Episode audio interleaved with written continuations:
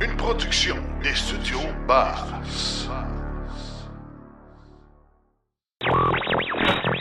L'épisode de cette semaine est une présentation du garage Arleco. Arleco, servir au-delà de la réparation.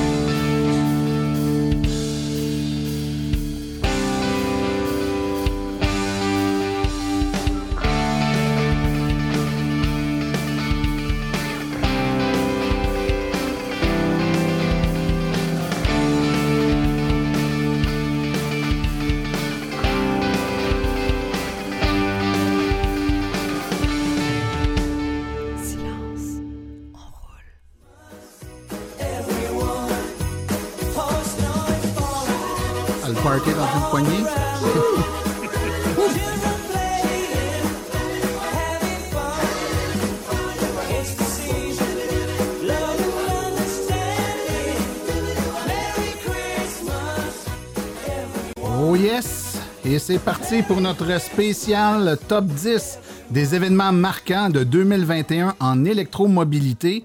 On a, comme d'habitude, comme on a pris euh, maintenant une saine habitude depuis 4 ans, on fait ce top 10-là, dernier épisode avant la fin de l'année, puis on, petite introspection, on regarde un peu euh, qu'est-ce qui s'est, euh, qu'est-ce qui est ressorti du lot, qu'est-ce qui s'est démarqué dans, euh, la dernière année.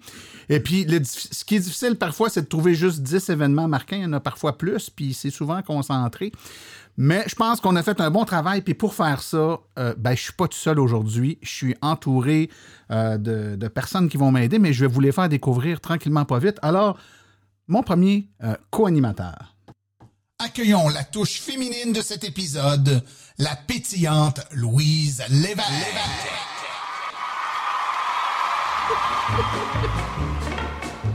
Louise, avec tes cheveux si blonds.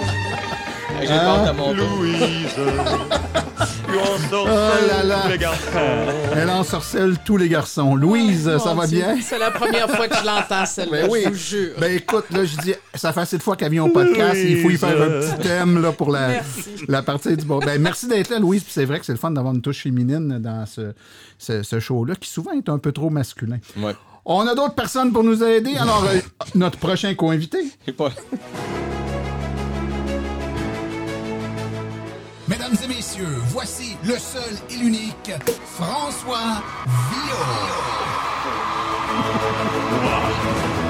Hein? On dirait quasiment Rocky Balboa. Ouais, dans son- là, là. J'arrive en- avec mon saut de jogging. Oui, oui, mais c'est- ce qui est plat, c'est que les gens ne voient pas, mais tu es maintenant euh, affublé d'une euh, coiffure, euh, ma Oui. foi, débordante de frisou. Ben, je- j'avais, j'avais prévu amener mon chandail d'elfe, mais finalement, euh, bon, je l'ai oublié. Mais oui, ça, Ben, pour le spécial Noël. Ben écoute, puis euh, tu fais partie de ceux là, qui est arrivé d'avoir une chaise avec ton nom dessus, euh, du Ouais. nombre de fois que ça fait. Il faut faire que je fasse ça, je pense. Ah, la ouais. chaise, les gens vont, je dire, t'es assis dans la chaise, François Villot, la chaise. Un petit projet pour le temps des fêtes. Un petit projet pour le temps des fêtes. Et maintenant, notre troisième co-animateur. Ça, c'est pas la première fois qu'on me fait ça. Vraiment pas. Accueillons l'irremplaçable Daniel Breton. Ouais, ça, je me suis fait niaiser quand j'étais jeune à l'école avec celle-là. Écoute, j'aiderai pas de faire à croire que je trouve que je suis très original là, sur celle-là, mais quand même, hein? c'était de circonstance. Ben oui, ben oui. Donc, la glace est cassée. Daniel Breton, François Villot, Louise Lévesque, merci à vous trois d'être là aujourd'hui. On va faire notre petit euh, top 10. On va partir de la dixième position, puis on va descendre ça tranquillement pas vite jusqu'à la première position. Et Je pensais euh, qu'on montait ça. c'est une, une question de point de vue. Ça dépend à quel bord on se place. Ouais, c'est ça. fait que de mon bord de la table à moi, on, on descend de 10 à 1. 1 étant la, la position la plus importante à nos yeux. Alors, on commence tout de suite sans plus tarder. Numéro 10. En dixième position, Louise, qu'avez-vous retenu? Eh bien, moi, je retiens que finalement, malgré le fait que bien du monde n'y croyait pas, on a atteint les 100 000 euh, véhicules électriques au Québec. Et ça, ça s'est fait cette année, euh, au début du deuxième trimestre de l'année. Si ça n'avait pas été de la pandémie, on l'aurait atteint, selon moi, euh, avant la fin du mois de décembre là, de, l'année c'était ciblé. Là. Donc, moi, j'y croyais. Je, je suis une fanatique des, des statistiques. Je les suis, je les cumule, je regarde ça euh, régulièrement. Et puis, euh, voilà, euh, avec quelques mois de retard, on s'est dit tantôt fin mars, début avril cette Ouais. année. là. Donc, moi, c'est un- c'est une, une barre là, qui, qui est importante. C'est une cible qui datait de longtemps. Tu sais, Ouais. des fois, le- on, se donne une cible pour une année, mais ça faisait déjà quelques années que le 100 000. Et quand il avait été annoncé, je me rappelle de la réaction générale des gens qui se regardaient tout. Impossible. Impossible. À l'époque, il y avait ça. quelques milliers de voitures électriques seulement sur les routes. Il y en a de 100 000. Quand on regarde la courbe qu'on a prise pour atteindre ces 100 000-là, puis on regarde les objectifs actuels que les gens disent c'est de la folie. Non, non, on est, c'est, Ouais. exponentiel. On est en route pour y aller. Ouais, j'ai j'ai sorti des statistiques, justement, parlant de statistiques. Puis euh, il y a 10 ans, il y avait à peu près 200 véhicules zéro émission au Québec. Il y a 5 ans, il y en avait à peu près 13-14 000. Puis là, aujourd'hui, en novembre, on est à peu près à 125 000. Mm, mm. Fait que, tu sais, ça a monté de façon exponentielle, effectivement. Tu as tout à fait raison, Louise. Tu sais, il y a une certaine contagion, là. euh, je- quand je suis arrivée ici tantôt, tu sais, j'ai vu une Bolt dans un autre, euh, de- devant un autre, une autre maison. Puis, tu sais, il y en a de plus en plus. Là. Il y en a dans mon quartier ou de- Ouais. autour de moi. On en voit de plus en plus sur la route. Sur Les ma gens- petite rue ici, il y en a 7 C'est ça. Donc, y a-. Il y a une contagion qui se fait. Donc, 100 000, c'est super trippant parce qu'il y a au moins, euh, je sais pas, là, 200 000 voisins de ces 100 000-là. Oui, c'est ça. L'effet de contagion est plus grand, effectivement. Ouais, ouais. C'est clair. C'est clair. Puis, euh, on, quand on regarde en Colombie-Britannique et au Québec, là, écoute, c'est pas compliqué. Là. Ces deux provinces-là représentent euh, la vaste majorité du marché canadien. là. Exact. Quand on se compare à l'Ontario, tu sais, on était, si on regarde au troisième trimestre de 2021, on était à 10% des ventes au Québec. C'est 46% à peu près des véhicules électriques au Canada. Euh, sont à 13% des ventes en Colombie-Britannique. Hum. Mais en Ontario, ils sont même pas 3 là. Puis d'ailleurs, une des choses qui nous a aidés, je pense, à atteindre les 100 000 véhicules zéro émission, C'est l'Ontario. hein? quand l'Ontario a arrêté Ouais. son rabais, il y a un paquet de véhicules ouais. qui se sont retrouvés au C'est Québec. Ce, ce qui démontre, hors de tout doute, que le lien le plus. euh, le, le- le levier le plus grand, c'est la disponibilité. Qu'est-ce qui a changé cette journée-là? Les Québécois se sont pas mis à aimer plus les voitures. Ils en ont eu disponibles. Oui, Hein? absolument. C'est la, c'est la plus belle Oui, preuve. la disponibilité. c'est sûr que les incitatifs jouent, jouent encore Et un du rôle. rabais fédéral en 2019. Oui, euh, Oui, c'est oui. ça, c'est ça. Mais il faut que les véhicules soient disponibles. Ouais, je ne sais pas si à quel point la loi euh, zéro émission ça a aidé à- en ce sens-là pour que les concessionnaires en mettent de plus en plus de disponibles. là. Mais ça a toujours été ça le, le, le- le plus important, c'est que ça soit disponible au public. Euh, moi, je me rappelle en 2013, quand j'ai eu ma Leaf, je l'ai acheté sans même l'avoir essayé parce qu'il n'y en avait nulle part. J'avais fait des appels partout dans toutes les. Quand tu voulais un véhicule électrique en 2013, il fallait vraiment que tu en veuilles une. Fait que c'était un chemin de bataille, là, assez, assez, assez lourd. Puis à ce moment-là, il y avait tellement peu de véhicules électriques que quand on en envoyait un autre, on venait fou. là, on faisait des. La baille, on sortait les mains de la Ouais. voiture. puis, ah! Euh, Aujourd'hui, il y en a partout. tout le- partout, Aujourd'hui, on ne partout, peut pas faire des babayes parce Non, qu'on non, serait ça, toujours en train d'en faire. Ah ça non, serait- c'est ça serait c'est- dangereux. c'est effrayant. Moi, je- aujourd'hui, j'avais une, euh, j'avais un, éve- un- un événement à Montréal depuis, ben, en fait, probablement depuis, euh, pas depuis, mais comme bien des gens depuis un petit bout de temps, je vais beaucoup moins à Montréal. On travaille de la maison. Puis, euh, donc, j'ai eu à me stationner au centre-ville. Je suis dans une, une- section où il y a quand même beaucoup de bornes sur rue. Puis d'ailleurs, c'est pour ça que je m'en allais là, parce que je voulais me, brancher puis euh, aller euh, à mon événement. Puis, bon, c'est pas le nombre de bornes sur rue. En fait, oui, c'est sûr que c'était là aussi, mais le nombre de voitures électriques, je veux dire, il y en a, sur, la- la tronçon de rue, il y avait comme quatre bornes sur rue. Les quatre bornes étaient utilisées, quatre voitures électriques. Tu avais une zone de peut-être, je sais pas moi, 50-60 pieds là, de stationnement régulier. Après ça, tu avais quatre autres bornes sur rue. Les quatre bornes sur rue étaient utilisées par des voitures électriques. Et de tous les modèles, là, des Tesla, Kona, il y avait un Niro, euh, il y avait euh, une Leaf, euh, il y avait une Bolt. C'est là maintenant, c'est partout, les gens les clair. voient, ça fait partie du paysage, Ouais. euh, l'augmentation. euh, puis cette augmentation-là est très concentrée aussi dans. ben, il y en a partout au Québec, mais c'est quand on regarde la, la disposition géographique, où est-ce que ça a popé beaucoup, là, où est-ce que c'est le plus populaire, Montérégie, la Naudière, euh, euh, la- la- les Laurentides aussi, beaucoup. Mais les gens sont ouais. prêts, d'après moi. Je sais pas, vous étiez au salon, là, euh, les, le salon de véhicules électriques cet automne, puis la réaction, les discussions qu'on a avec les gens sont dé- déjà Différentes. J'y pense, ça s'en vient. Mon prochain, ça va être Ouais, ça. Ça a passé le stade de la simple curiosité. Voilà, Ben ouais, ben exactement. ouais, ben ouais. Surtout Puis- avec le prix du litre. Ça, Ah va parler. Ben, moi, j'ai été surpris parce que, tu sais, on, on a fait quand même quelques trucs euh, au fil du temps en région, dont euh, il y a deux hivers, toi et moi, on était au Saguenay, euh, Daniel, pour euh, parler des voitures électriques. J'étais au Salon du véhicule électrique de Saguenay cette année. Euh, donc, déjà, il y a un salon de véhicules électriques au Saguenay. Bon, c'est sûr que c'est un marché qui est plus petit que le marché de Montréal, on ne se le cachera pas, mais les gens venaient là, puis Il était prêt. il était prêt, il était Ouais. intéressé. On- n'avait plus du tout l'espèce de discours euh, où on avait l'impression de convaincre des amateurs de grosses cylindrées qu'une voiture électrique peut être intéressante. C'est des gens qui venaient Ouais. nous parler de voitures électriques. Leur question, c'était j'hésite entre tel modèle, tel modèle.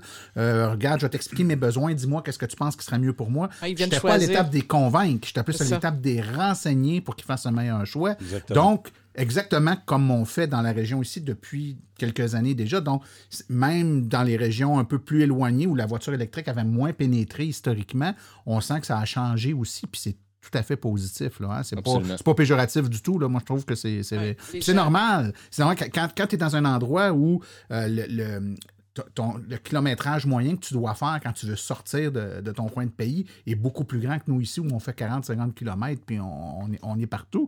Ben, ces gens-là ont des préoccupations puis on se rend compte qu'évidemment, le, le nombre d'autonomie, le kilomètre d'autonomie que l'auto doit avoir pour que ça soit acceptable de leur point de vue avec ce qu'ils en connaissent, ben là, on est rendu avec des autos de 400 km.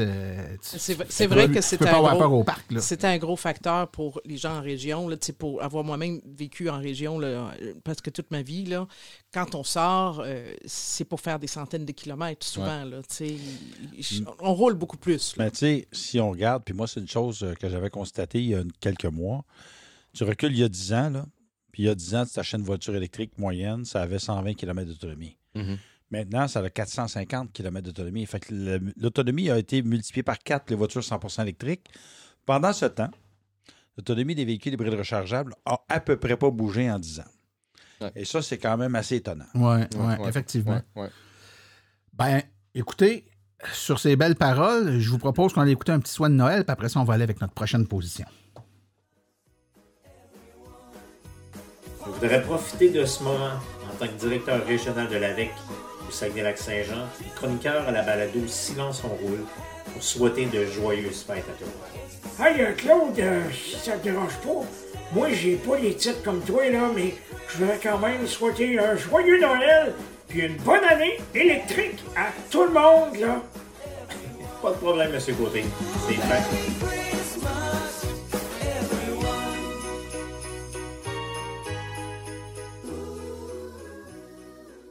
Et on poursuit tout de suite avec la prochaine position. Numéro 9. Daniel, qu'est-ce qui a retenu votre, euh, votre attention en neuvième position? Ah, écoute, on, on l'a presque traité le sujet en, en parlant de l'atteinte des 100 000 véhicules. Euh, la disponibilité limitée, donc le retour de la disponibilité limitée des véhicules électriques. Ah, mon Dieu. C'est comme le retour des cheeseburgers doubles, ça. hein? Ouais, écoute. Celle-là, là, parce que moi, j'ai beaucoup de discussions ces temps-ci avec les gouvernements du Québec, gouvernement fédéral et tout ça. Puis il y a des constructeurs automobiles qui ont le culot de venir dire il n'y a pas de problème de disponibilité ces temps-ci au gouvernement. moi, j'en reviens pas. Ça prend du front tout autour de la tête pour oser dire de- des choses pareilles. Euh, la réalité, là, tu sais, ce qu'on disait, c'est qu'à un moment donné, on s'est retrouvé avec une espèce de pic de disponibilité quand Ontario a arrêté de donner euh, ses rabais. Mais là, euh, au Salon du véhicule électrique de Montréal et de Québec, puis là, on faisait le tour des constructeurs et des concessionnaires. Tu sais, quand tu te fais dire euh, ID4, t'as commandé une aujourd'hui, c'est 12 à 18 mois. Euh, BMW i4, 12 à 18 mois. Le RAV4, depuis le début, ça n'a pas changé, c'est un an. Non, hein. Euh, la Bolt, avec le rappel, là, j'ai un ami qui s'en est commandé une en juillet. D'après moi, il va l'avoir au printemps-été. Si tu en commandes une tout de suite, ça va aller quand? À l'automne, fin de l'année? Mm. Euh, Ioniq 5, euh, EV6, ça va aller dans presque un an. Fait que les problèmes de disponibilité sont réels. Puis ça, moi, c'est une chose que je trouve stupéfiante parce que les constructeurs automobiles nous ont dit pendant des années, on n'a pas besoin de loi zéro émission.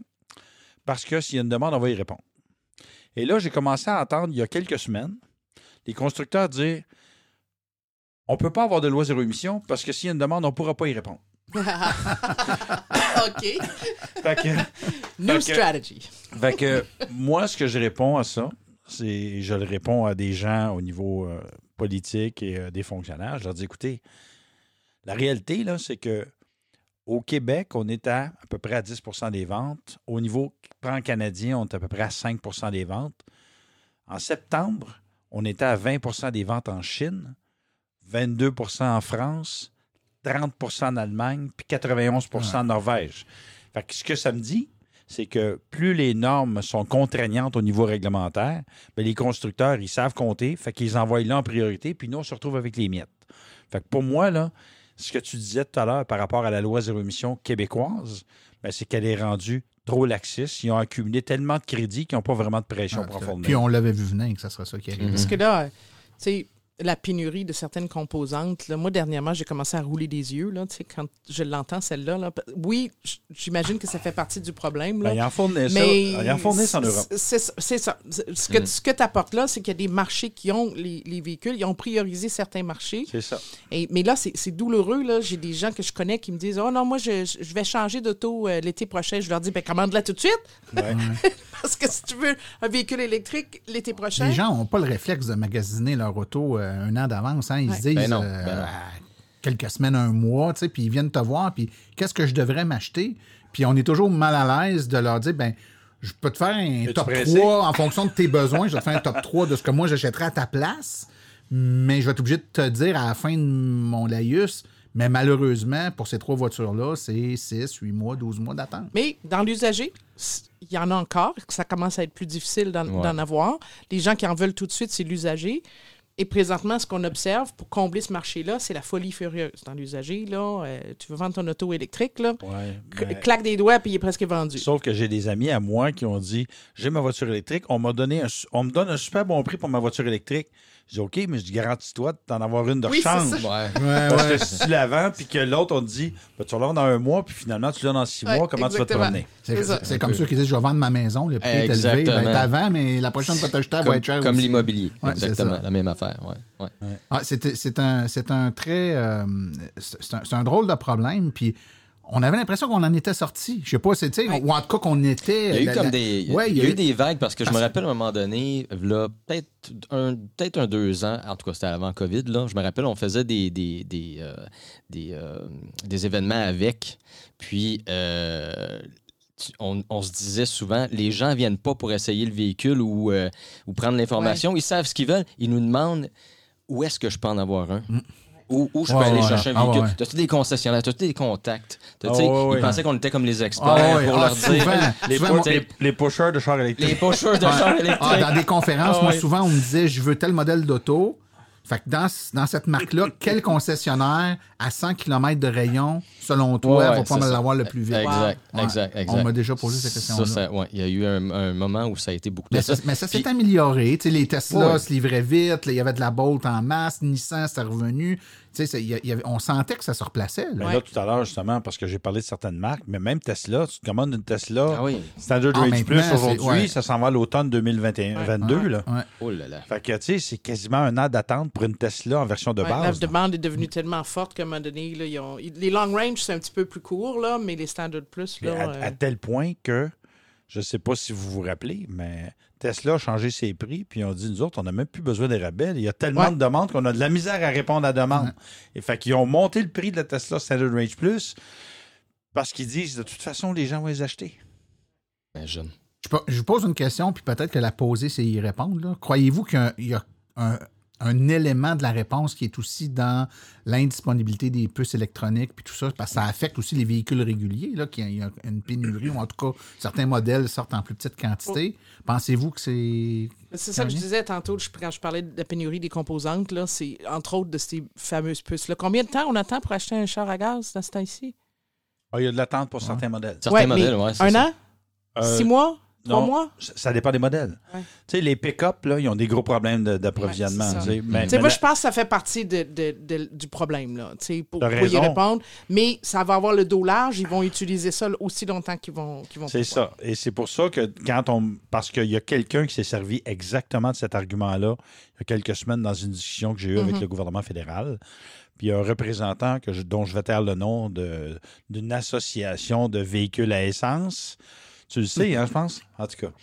Puis, euh, puis euh, lui, il m'a dit Ouais, ouais, mais là, la- tu tu sais, avec le, le problème de microprocesseurs, la pénurie, tu sais, c'est tous les véhicules, on doit attendre. C'est drôle, je dis, il y en a en Europe, puis ils en vendent en Europe. Ouais. Fait qu'il faut croire que c'est la réglementation qui fait la différence parce que, Ah. tu sais, ils sont capables d'en vendre, c'est parce qu'ils en ont. Tu sais, C'est- Exact. Ça vend, ça vend où c'est le plus contraignant? c'est ça. Exact. Ça revient à une chose, hein, on peut conclure là-dessus, c'est que le- vivement une loi zéro émission plus contraignante qui va nous. Avec euh, des dents. qui- avec des dents qui va nous mettre avec un plus à égalité avec euh, d'autres endroits dans le Parce monde. que si on regarde, si la disponibilité n'avait pas été un problème, on revient au point, euh, le premier point, le 100 000 aurait été atteint bien avant. Ah oui. Tu as absolument raison. Le, le, le, le, le- le- le- je sais quoi, c'était décembre 2000, non, décembre 2020? C'est déce- 2020, décembre 2020 qui était, qui était visé. Ah, il aurait été atteint avant, c'est sûr. Tu as raison. Écoutez, on écoute un autre petit souhait des fêtes, puis on y va avec la prochaine position.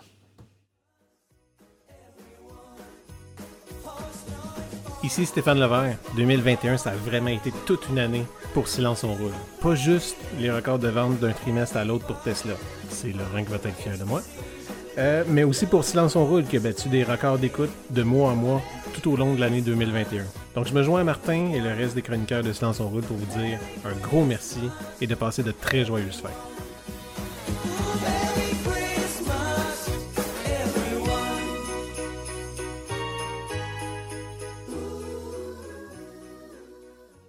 Et on poursuit. Numéro 8. Numéro 8, François, qu'en est-il? Eh bien, numéro 8, euh, la venue des BRCC de 100 kW et plus, c'est- c'est comme. euh, euh, c'est sorti de façon exponentielle cette année. Et euh, ben, l'ajout de BRCC, je te dirais en général, là, que c'est vraiment là, euh, étendu sur le territoire québécois. Euh, ça fait vraiment une différence cette année. Je ne sais pas c'est qui le cerveau en arrière de tout ça, là, qui gère tout ça, mais my God, fait une méchante belle job. Il y a bien des cerveaux. Je pense qu'il y a bien des cerveaux dans tout ça. Puis il y a plusieurs, plusieurs compagnies aussi. Là, hein, qui- Oui, qui oui, effectivement. Mais effectivement, ça change la donne sur les déplacements. En tout cas, pour les, tu sais, Ouais. il y, a- il y a deux facteurs qui jouent en même temps. Je pense que les véhicules ont plus d'autonomie, donc sont moins dépendants d'arrêt pour faire le plein. Ouais. Par contre, les batteries sont plus grosses. Quand on arrête, on a besoin de se remplir plus longtemps. Mais euh, écoute, la pandémie a fait en sorte que les gens ont, ont voyagé Ouais. au Québec, sont Exact. restés ici, se sont déplacés euh, euh, en Gaspésie, euh, au Saguenay, Saguenay, un peu partout. ouais. Donc, c'est important que ces, que ces routes-là soient... C'est important qu'il y en ait. Puis la plupart des gens aujourd'hui, je pense que quand ils s'en vont dans des. Quand ils ont le choix entre une- un site avec une BRCC Ouais. ou plusieurs, on va privilégier la place où il y en a plusieurs. Parce Ouais, que pour être sûr. nécessairement, avec le nombre de véhicules, on le voit qui a augmenté euh, de façon là, exponentielle. là. Euh, c'est clair que nous, on a été en- au Saguenay cet été. Et puis, euh, effectivement, on n'a pas besoin d'arrêter aussi souvent avec un véhicule qui a plus d'autonomie, mais quand on doit arrêter, ça peut être un peu plus long. Et puis, on veut avoir un site qui va être euh, propice à, à pouvoir faire une pause et qui ait de la disponibilité. Fait que les endroits où on, on a été chanceux quand même, là, il n'y avait pas trop d'attente. Mais euh, j'avoue que, tu sais, quand tu es une famille avec des jeunes enfants, tout ça, tu veux avoir, tu veux avoir Ouais. le choix. À l'étape, là, tu veux pas être le Tu veux septième pas être pris. se Ex-. Ouais. Exactement, exactement. Exactement. Puis, puis, puis vous avez pu profiter à plein, vous autres, François et euh, Martin, des BRCC de 100 kW avec vos voitures électriques. Ben, là, simplement pour expliquer à ceux qui sont pas dans, dans l'inside, c'est que moi et François, on a des Chevrolet Bolt, puis ben évidemment, ça ne charge pas ben, ben en haut. Ben, des petits bouts à 52, 53, là, Ouais, ouais, ouais, quand ouais. ils vendent dans la direction de la batterie. là. Mais euh, c'est ça. c'est pas- ben, par contre, les 100 kW sont de plus en plus utiles pour les véhicules. Les nouvelles euh, générations. nouvelles générations de véhicules Ouais. qui, en très grande majorité, à quelques exceptions près, là, euh, euh, peuvent euh, atteindre des puissances là, qui, euh, qui, qui, qui sont entre, je dirais, 60 et 150 kW. Comme à Spark, elle monte à 55. je l'ai testé sur, Mais- sur une 100 Mais kW. Moi, il y a une chose, je dois avouer que j'ai apprécié, que j'ai constaté, parce que ces temps-ci, je fais un essai à long terme de la Mazda MX-30 EV, qui n'est pas un véhicule à grande autonomie. qui est un véhicule de 161 km d'autonomie et limité à 40 kW pour la recharge rapide. Oh, Mais, tu sais, toi, là, quand tu avais ta livre il y a quelques années, là, c'était bien plus du sport dans ce temps-là parce qu'il n'y avait pas de borne. Alors qu'aujourd'hui, euh, moi, tu sais, je suis allé à Québec l'autre jour, je suis descendu à Ottawa la semaine dernière. Il y a tellement de bornes que je veux dire, même si j'ai un véhicule à autonomie plus limitée, il n'y en a plus d'enjeu. là. Non. Tu sais, Non. C'est vraiment beaucoup plus facile de se déplacer, même quand tu as un véhicule électrique à autonomie plus limitée. Tout à fait. Puis même, fait. même quand, quand tu es dans des périodes achalandées, aussi. Tu sais, moi, j'ai j'ai voyagé pendant mes vacances, puis je vais peut-être plugger. J'ai j'ai participé au rallye du Club Tesla Québec. Ah ben oui. Mhm. Puis là, on était comme, je pense qu'on était 20 voitures Tesla. Puis on s'est promené, on a fait 3000 km en 5 ou 6 jours, je me souviens plus, là. Mais on se promenait. Puis Ah, C'était intense, votre affaire. tu pars euh, 20 Tesla sur les mêmes trajets, là. Puis là, on s'amusait à chercher les bornes, puis les sites, les multisites étaient les Ouais, préférés. ouais, ouais. Voir si elle était utilisée, comment on s'en approchait et tout. Mais il y avait, oui, il y avait du défi parce qu'il y, a- il y avait des contraintes de, de temps, là, puis il y avait des, des- des défis à faire pendant, pendant l'événement. Mais la présence des bornes, elle était. Il y en avait partout.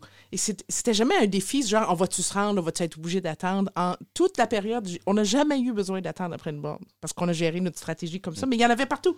Mais Partout où on honnêtement, là, on est gâté au Québec avec le circuit Ah oui. électrique. On va dire les vraies choses. Là. vraiment. Tu sais, j'ai fait une comparaison entre le nombre de bornes déployées des différents réseaux, que ce soit Tesla, euh, ChargePoint, euh, Petro-Canada, Electrify Canada, puis Circuit électrique. Écoute, il n'y a aucune comparaison possible. Je veux dire, Circuit électrique, c'est tellement plus développé que partout ailleurs au Canada. Euh, on est vraiment chanceux. Ben, j'ai l'impression que Circuit électrique, comparativement aux autres, ont pris l'avance dans ce qui s'en vient. Donc, les, Mm. les véhicules qui vont pouvoir éventuellement charger à du 100, 150 mais, et plus, euh, les bornes vont être là, vont être disponibles, puis euh, ça, ça va être... En, fait, comme, comme je dis souvent à certaines personnes, tu sais, le- en fait, le circuit électrique, c'est Hydro-Québec. Puis, Hydro-Québec est à la fois condamné à être en avance, mais pas trop. Parce que quand tu es trop en avance, ben c'est. Ah, Hydro-Québec dépense des. Tu comprends? Mhm. Tu peux pas. Tu sais, je me rappelle fois très vous bien. te dire Pierre Couture dans le Journal de Ah, Montréal? Seigneur! Tu sais, on- il y avait une, une Journal de Montréal qui disait, il y a peut-être, je sais pas, une dizaine d'années, là, ou peut-être un peu moins, Ah, huit moins ans, euh, euh, ça c'était le scandale. Hydro-Québec installe des bornes que personne n'utilise. Ouais, je me souviens. Quatre Je ans souviens. après, même une du journal, scandale, pas assez de bornes pour les voitures électriques. Hydro-Québec en installe pas assez. c'était toujours le même journaliste Toujours la même journaliste. que j'ai que j'ai moi-même planté dans un article que j'ai écrit dans le Journal de Montréal. Je peux-tu dire que j'ai reçu un appel du Journal de Montréal? Ah Ben, cet c'est vrai qu'il faut balancer Il faut, les ba- choses. il faut là. balancer, c'est ça. Puis en en fait, je pense que l'avantage, c'est d'être capable de. Tu sais, quand tu as un déploiement constant, que c'est pas un déploiement qui est lié à un trois mois parce que là, on a une subvention puis on va installer X nombre de bornes, ben là, tu dis c'est un one-shot deal. Tu as une approche différente que quand tu sais que tu vas en installer beaucoup et longtemps, d'une Ouais. part. Puis d'autre part, ben, Hydro-Québec a aussi une responsabilité euh, de relier, d'électrifier le Québec qu'a pas une entreprise privée. Mhm. Moi, je donne souvent en, en comparaison, il n'y a pas aucune entreprise privée qui va aller mettre une bonne rapide à Natashquan, là. mais nous autres, on en a mis une. Là, Ben oui. Mais, mais ça, Martin, pour moi, là, le rôle d'Hydro-Québec, ce que vous offrez, c'est pas un produit, c'est un service essentiel. Ouais. C'est comme Post Canada. Tu sais, UPS, là, puis euh, FedEx, puis euh, les autres, les autres, ils disent, bon, on va, faire surtout de la livraison là, où est-ce que c'est payant dans le centre-ville, puis compétitionner avec Post Canada. Post Canada n'a pas le choix d'aller livrer au Nunavik, là, tu comprends? Que, fait que pour moi, les bornes de recharge du circuit électrique, c'est exactement ça. Ce qui est des endroits où vous savez pertinemment que ça va être moins payant de le faire, mais vous le faites parce que c'est un service. Et ça, pour ça, on est juste ajouter une observation, j'y- pensais pas, là, mais j'ai remarqué dernièrement et aussi pendant le rallye euh, qu'il y a de plus en plus de bornes euh, adaptées pour les personnes à mobilité réduite. Et ça, je trouve ça vraiment cool. Ouais. Mhm. Cinq étoiles euh, pour, pour ça, là. Vraiment. Et avec les, les pistolets, sont, sont- puis l'écran là, d'a- Ouais, ouais, d'accès. en, en sont- fait, en fait, c'était de plusieurs paliers. Un, le- l'espace, la case de stationnement est plus large Oui. pour permettre là, aux gens qui, ont, qui débarquent avec une chaise roulante. Les pistolets sont abaissés, puis la dalle de béton sur laquelle est, est installée la borne est, est abaissée pour permettre aux gens de s'approcher suffisamment de la borne pour être capable de prendre, peser les boutons. Puis, puis vous n'en avez pas des nouvelles pour euh, les gens qui ont des remorques aussi? Euh, C'est-à-dire que oui, on a certains sites qui sont, euh, on va dire, remorque friendly, là, qui Ouais, sont ouais. capables, qui, dans Mhm. lesquels on est capable de s'installer avec une remorque sans tout bloquer. là. Ouais. Mhm. Euh, mais c'est- évidemment, toutes ces choses-là viennent avec des contraintes. Hein. Stationnement plus large, dit tu prends plus d'empiètement sur le stationnement du partenaire sur lequel tu es installé, contrairement à Petro-Canada, par exemple, qui va installer des bornes sur, sur, sur ses euh, terrains à, à lui. Ben, dans le cas de- du circuit électrique, il s'installe sur le terrain de quelqu'un d'autre. Fait que, tu sais, quand tu prends plus de place, ben, des fois, tu as des contraintes avec les, partenaires, donc ça vient avec. La même chose pour les configurations pour les remorques, ça, ça t'oblige à prendre un peu plus de place parce que le, le setup optimal fait en sorte que tu serais capable d'arriver d'un côté ou de l'autre avec la remorque de côté Mhm. en latéral, ce qui fait que tu es obligé de dégager cette borne-là des autres bornes. Donc, c'est un peu plus difficile avec un, un setup à, à plusieurs bornes. Mais en fait, c'est- c'est des défis, mais il faut évoluer avec l'air du temps. hein. La question se posait pas il y a cinq ans. hein. Il y avait juste des, euh, des Écoute. waves puis des miels. Non, non, mais écoute, Il y a 5 ans. moi, là, j'ai j'ai vraiment trippé là, quand je suis allé à Pointe du Jour. Là. Ah, c'est. c'est- Puis que là, j'ai vu le parc à chiens là, à côté Ah, des bornes de recharge pour mon méo. les tables de pique-nique. Hey, les- tables de pique-nique, tu le j'ai trouvé ça Mais vraiment c'est un ouais. tellement beau site, ça. Ouais, ce site-là, il, est, il est hot. Puis il y a plusieurs, plusieurs bornes de- dessus aussi. euh, Ouais. et d'autres euh, à venir. là, Quand on pense que les défis, il y a 5 ans, c'était d'installer une borne rapide avant que l'AVEC se rende compte qu'il y avait une borne. que- Quelqu'un de l'AVEC dénonce que. Ah, j'ai j'ai vu, je pense qu'il y a une borne qui s'en vient. il vous dévoilait ça Il y avait d'avance. Il vous volait le punch. Ouais. Là, vous allez trop vite. Écoutez, on va faire une petite pause, euh, petite pause publicitaire, puis on vous revient avec la suite de ce top 10 des événements marquants de 2021. Lorsque vous rechargez votre véhicule, protégez votre prise contre les intempéries, la pluie et la neige. C'est imperméable, très résistant, facile à installer et à enlever. N'endommage pas votre véhicule car c'est un système sans aimant, même avec antivol pour certains modèles.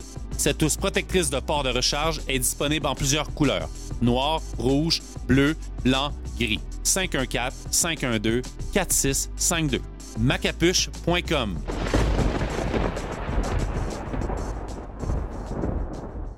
On poursuit avec la prochaine position. Numéro 7. Numéro 7, Louise. À quoi êtes-vous arrivé?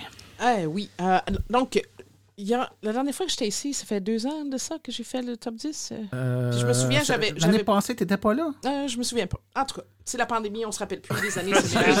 Zap, zap. Mais je, je me souviens d'avoir déjà parlé on de était là. l'arrivée. Ouais, des- On était ici il y a deux ans ensemble. ouais. Oui. Le- on parlait des, des voitures BYD, euh, les Chinois, la voiture chinoise qui, qui débarquait. Oui. Je- Daniel, va te faire que tu, tu complètes là, sur euh, le, le- euh, où ils en sont, eux autres, de ce côté-là.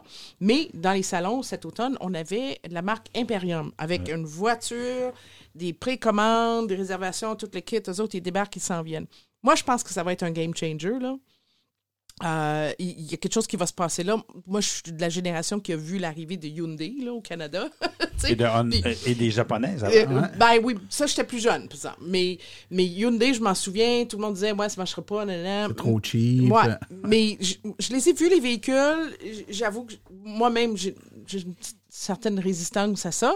Mais ça pogne. Et puis, The Price is Right, et ils ont un produit qui, d'après moi, va intéresser les gens et ça peut changer la donne euh, au Québec. En tout cas, dans le cas d'Imperium, on est- euh, pour avoir vu m'être assis dans une BYD, là, ben, en fait, je me suis assis dans la BYD qui était conçue pour faire du taxi. hein, Ouais, la prends le E6, C'est E6, ça. la E6, Bon, Mais qui est un véhicule utilitaire. utilitaire. Un vrai véhicule Oui. utilitaire. Mais quand tu quand tu t'assois dans une Imperium, On est ailleurs. ouais. Oui. C'est- c'est Ouais. pas- euh, Imaginez-vous pas que vous avez vu une, une Absolument. 6, là, que c'est la même chose. Non, non, non, vraiment Mais, ailleurs. mais le on, oublie, finition. on oublie une autre marque chinoise.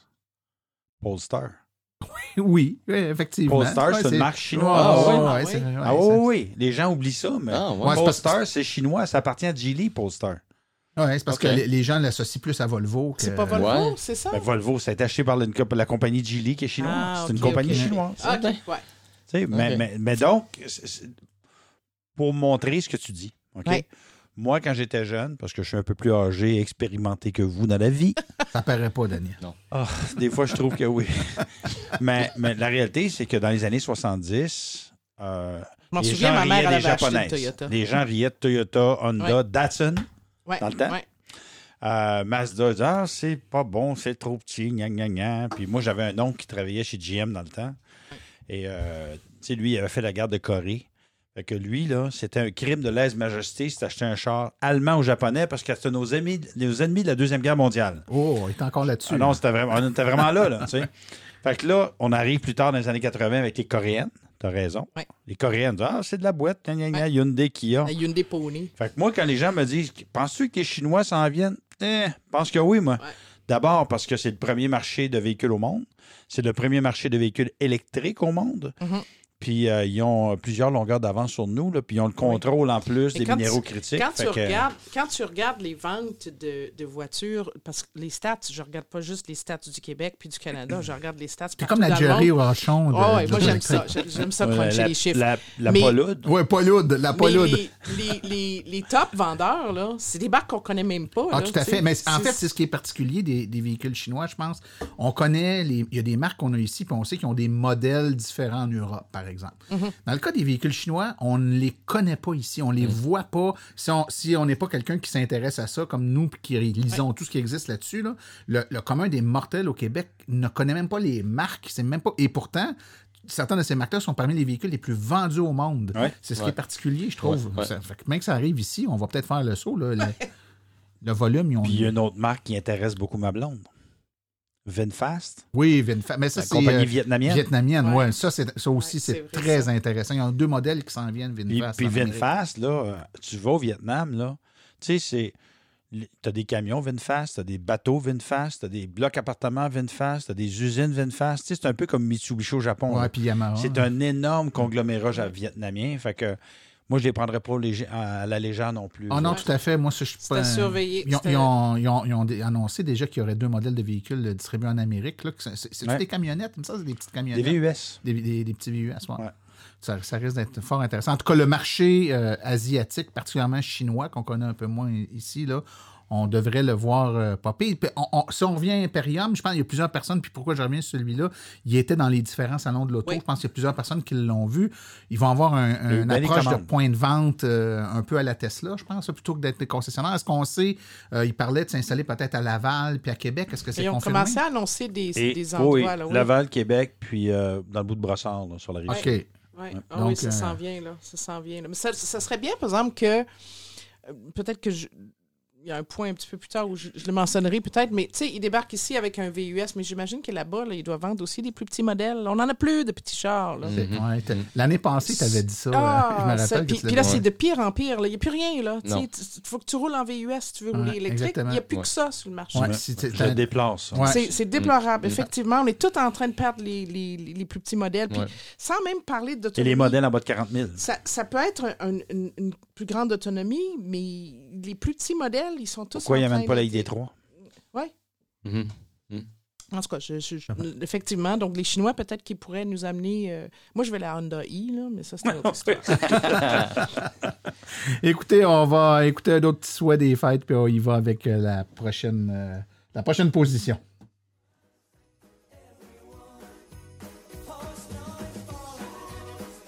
Ici Philippe Calvé de la chronique Innové qui vous souhaite à tous un excellent temps des fêtes en compagnie de vos proches. Et je nous souhaite également à tous une prochaine année remplie d'innovation, nous rapprochant un peu plus chaque jour d'une mobilité plus propre et plus durable.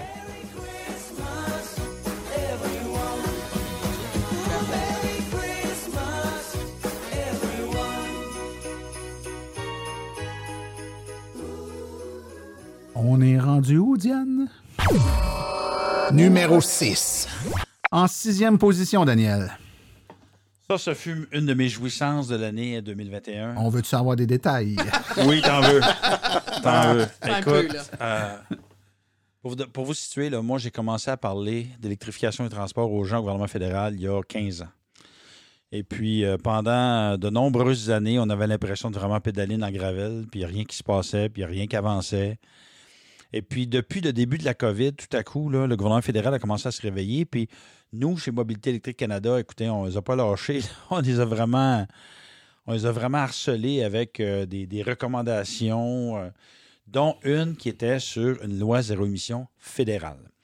Et là, euh, nous, on a, on a passé à notre Assemblée générale annuelle une motion comme quoi on voulait, chez Mobilité électrique Canada, que le gouvernement fédéral adopte une loi zéro émission pour 100% de véhicules électriques en 2030. Et puis, le 29 juin, donc quelques semaines après, conférence de presse, aux surprises, on a le ministre euh, Wilkinson de l'Environnement, le ministre Al Garbra des Transports, puis le ministre Guilbeault du Patrimoine à ce moment-là, qui annoncent qu'ils vont mettre en place euh, une loi zéro émission pour 100% de véhicules électriques en 2035. Écoute, j'étais tellement content de voir que notre message s'était rendu Parce que moi, ça faisait des mois que je participais à des consultations avec différentes instances fédérales, différents partis politiques fédéraux, hein, n'est-ce pas? On en a parlé. Et là, les constructeurs automobiles étaient dans tous leurs états parce qu'ils ne l'avaient pas vu venir. Eux autres, ils ne s'attendaient pas du tout à ce que le gouvernement fédéral annonce ça. Ah non, que- ah non, non, non. c'est- C'était drôle de voir les gens qui se connaissent qui disaient c'est même trop tard, Mm. puis t'as eux qui disaient c'est bien trop tôt. Ah, tu sais, Ouais, ouais, ouais, Ah. exactement. Fait, que- fait que bref, ça, ça a été une belle journée euh, chez nous, là, chez Mobilité électrique Canada, de voir que le fédéral s'annonçait, parce que là, on ne se comptera pas d'histoire. Ça, ça met la table pour bien des affaires. Là. Ben, un, puis deux, c'est que le gouvernement fédéral canadien a eu l'habitude dans le passé de s'aligner, pour ne pas dire de s'arrimer aux dettes à la remorque des annonces américaines. Ben là, il prenait le lead. là. Parce que, tu sais, aux États-Unis, ce qui est annoncé par Joe Biden cet été, c'est aucune réglementation. là. C'est, on espère, d'ici 2030, que ce soit 50% des ventes de véhicules électriques, mais il n'y a aucune, contraigne- aucune contrainte. Fait que bref, pendant la campagne électorale, parce qu'il y a eu une campagne électorale après l'annonce, nous, on a fait des interviews avec des représentants de tous les partis et tous les partis se sont prononcés en faveur d'une loi zéro émission fédérale. Les conservateurs, les libéraux, les Verts, le NPD puis le Bloc québécois. Wow. Fait que donc, ça veut dire qu'il y a un consensus. Fait que ça, là, pour moi, ça a été une des plus belles annonces de 2021. Et là, euh, le ministre Guilbeault, le nouveau ministre de l'Environnement, a annoncé que lui voulait faire en sorte que cette loi-là soit adoptée avant la fin de l'année 2022. Fait que je peux vous dire que ça rue dans les brancards, puis ça va brasser dans les prochains mois entre nous, chez Mobilité électrique Canada, puis plusieurs constructeurs automobiles qui se battent bec et ongle, à tel point que des représentants américains de constructeurs qui sont descendus au Canada pour faire du lobbying, pour pas que ça se passe au fédéral canadien, pour pas que ça donne une mauvaise Ouais. influence aux États-Unis. Ça va, c'est- c'est drôle, ça va hein? brasser, ça. Ouais. Mais tu vois, ça, ça a quand même, l'annonce du Québec, puis maintenant l'annonce du Canada qui vient renforcer ce message-là.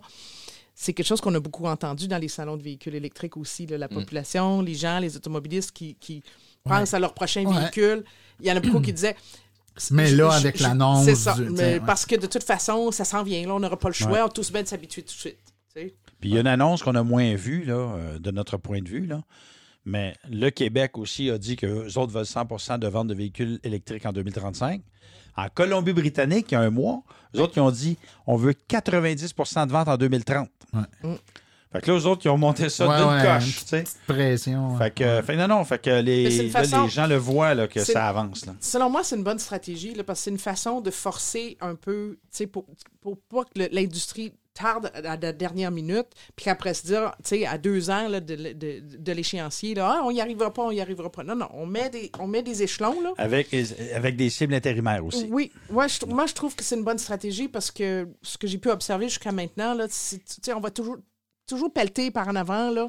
Toujours et à la dernière minute, euh, ça va être, ah, on n'y arrivera pas, on n'y arrivera pas, puis ils vont se négocier un délai supplémentaire. Puis il y a une- il y, a une chose qui est importante de souligner aussi, c'est que là, euh, puis là, je ne donnerai pas de nom, là, mais les constructeurs automobiles sont dit, ont, ont tous dit en commission parlementaire différente, euh, il n'y a pas de problème d'approvisionnement, tu sais ce qu'on disait tout à l'heure. Il y en a pas de problème. Mais là, les politiciens fédéraux, tout partis confondus, se rendent compte qu'ils se font un peu raconter des histoires par les constructeurs automobiles là, sur le fait qu'il n'y a pas de problème d'approvisionnement, à tel point qu'à un moment donné, j'étais- je suis allé dans un comité sénatorial, puis on dit, nous, tout ce qu'on a besoin, c'est des rabais puis des infrastructures. S'il y a ça, on va en fournir. Puis là, il y a deux sénateurs de deux provinces canadiennes, ils ont dit, non, Ils disent, dans notre province, on a des rabais, parce qu'il y a de plus en plus de provinces qui ont des rabais. Ouais. Mhm. Dans les maritimes, au Yukon, etc. Puis il dit, on n'a pas de véhicule électrique. Fait que là, là, là, ils se font fronter là, Mhm. par les, par les élus. Fait que là, ça brasse. Puis comme ils savent qu'il y a une quinzaine d'États américains, ils veulent mettre en place une loi zéro émission copiée sur la Californie, moi, je leur dis, je dis, si on ne met pas notre propre loi zéro émission, tous les véhicules qui vont être euh, produits en Amérique du Nord et ailleurs, ils vont se retrouver dans ces États-là, puis nous autres, on va se retrouver avec les miettes. Des miettes. Les miettes, des miettes. C'est ça. Le restant des miettes. Mais, mais bref, moi, je pense que ça va éventuellement, les constructeurs n'ont pas le choix au moins de s'arrimer à, euh, à amener plus de véhicules, ne serait-ce que euh, hybrides branchables, là, tu sais. sans que ça soit tous des 100% électriques. Il va falloir qu'éventuellement, ils s'amènent avec une flotte plus, de plus en plus grande de véhicules hybrides branchables pour à- en arriver à 2035. là. François, si on recule il y a 4-5 ans, regarde la proportion d'hybrides rechargeables versus la proportion de véhicules 100% électriques et regarde maintenant comment ça évolue. Ouais. Mhm, mhm. Ça, on est passé de 45% de 100% électriques et 55% d'hybrides rechargeables. Là, on est rendu entre 70 et 80% de véhicules 100% électriques. là. Parce que les hybrides rechargeables, comme je le disais, n'ont pas beaucoup évolué. Les gens, les gens en- quand on en parle avec les gens qui, qui cherchent un, un véhicule rechargeable, et, et ici, ils, ils semblent être un peu inquiets là, pour le 100% électrique, on, on va leur parler là, de, de l'hybride rechargeable ou d'autres situations là, que, Mhm. pour- que c'est justifi- justifié. Et la plupart du temps, ça va être comme non, non, non, non. Non, je, je- par-dessus. J'y vais ou j'y vais pas, là. Je veux Ouais. pas un moteur à gaz. C'est comme si j'ai deux technologies, Ouais, là, ouais, puis je veux, ils n'en veulent pas de ça. Là, tu sais. On n'entendait pas ça il y a quelques années. Non, et- Non. et- et- mais maintenant, c'est c'est la réplique là, la plus. euh, la- Sauf la que plus présentement, fréquente. le problème, c'est la disponibilité. Puis Exactement. souvent, les gens vont aller vers ce qu'il y a de disponible. Comme là, je prends l'exemple de mes, mon Ouais. père euh, et puis ma belle-mère. là, Ils, ont- ils veulent avoir un euh, rou- euh, voyons, un rouage intégral électrique, mais pas euh, quelque chose de 80 000, là, mais un, un, un peu en bas.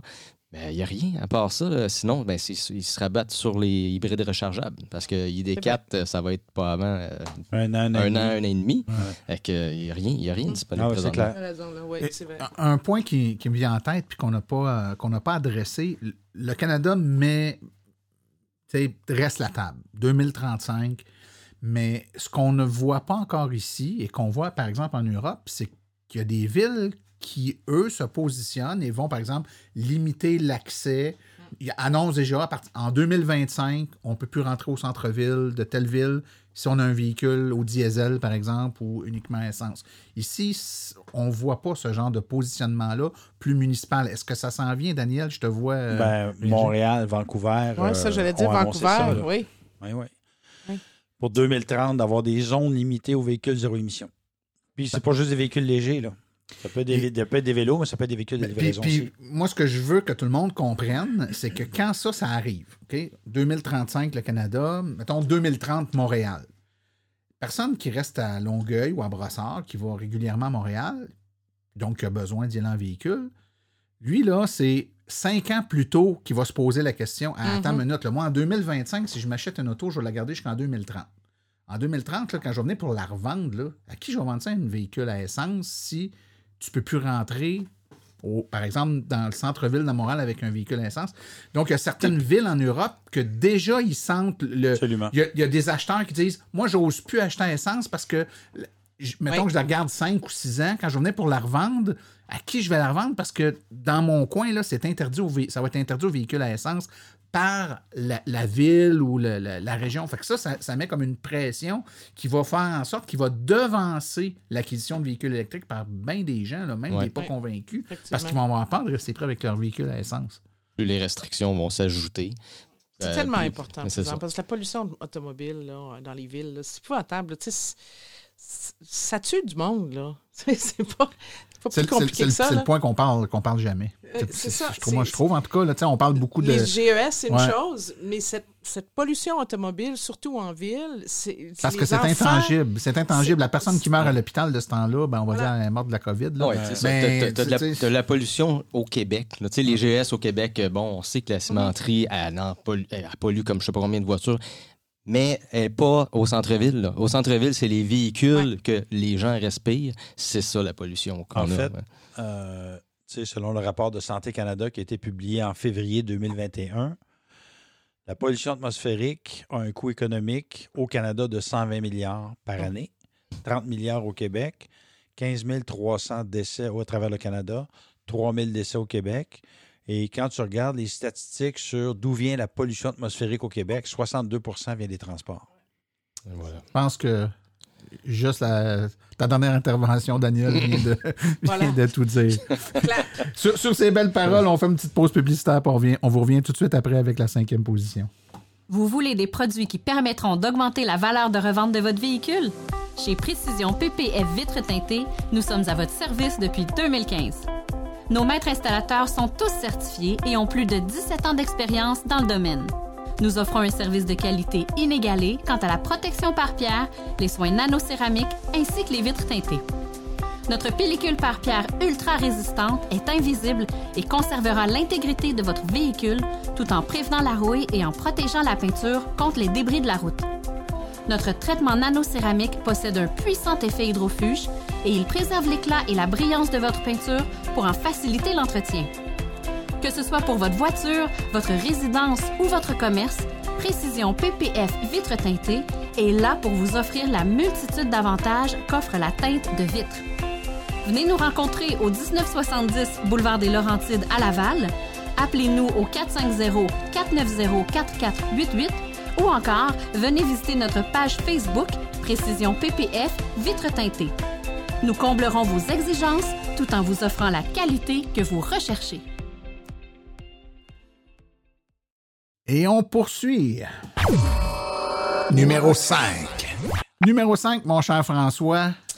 Eh bien, le prix euh, de l'essence qui a fait un bond assez euh, spectaculaire cette année, euh, qu'on n'avait pas vu depuis euh, plusieurs années. En fait, moi, euh, quand j'ai acheté mon premier véhicule électrique en 2013, c'était pas mal la raison à ce moment-là qui m'avait fait pencher puis regarder parce que je- je- j'avais un nouveau travail à Ça Montréal. s'approchait d'une pièce, là? Ça- non, non, il était à une. Ça et- montait à 1,15. une- Ah, ah, non, ouais, non, non, Ok. En Ça fait 2013, 14, c'est-à-dire. 1,50, exactement. Puis euh, c'est ça qui m'avait fait pencher vers le véhicule électrique. Donc, euh, tout ça pour dire que, euh, bon, avec la pandémie, le gaz est, euh, le- est tombé quand même assez bas, là, à un niveau qu'on n'avait pas vu depuis un bout de temps, euh, à pas loin d'un dollar, même des, des places, c'était en bas d'un dollar. Et puis là, avec le retour euh, de... de- ben, premièrement, le, le gaz qui, qui augmente, mais aussi, on a vu pendant la pandémie, les gens ont délaissé les transports en commun pour prendre leur véhicule.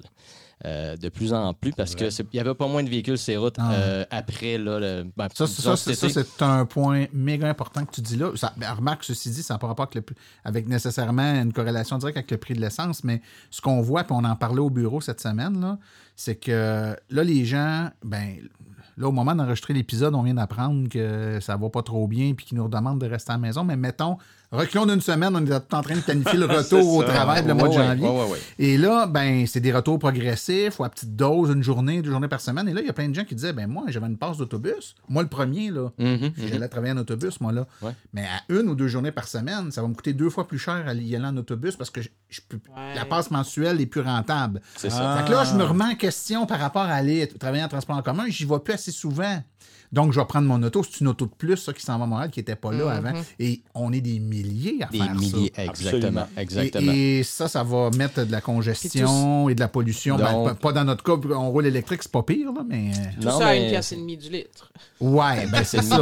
Ben, c'est ça. Les gens qui étaient pas habitués de prendre leur voiture nécessairement pour aller travailler, il y en a une gang qui se sont mis à prendre leur voiture qui n'était pas nécessairement toujours euh, économe euh, au niveau de l'essence et puis euh, qui commence à coûter cher. Fait quand que, à chaque fois qu'il y a une augmentation au niveau du prix de l'essence, tu as de plus en plus de gens qui veulent une électrique. L'intérêt grandit euh, naturellement pour ça. Donc, euh, Est-ce que je peux mettre un bémol là-dessus?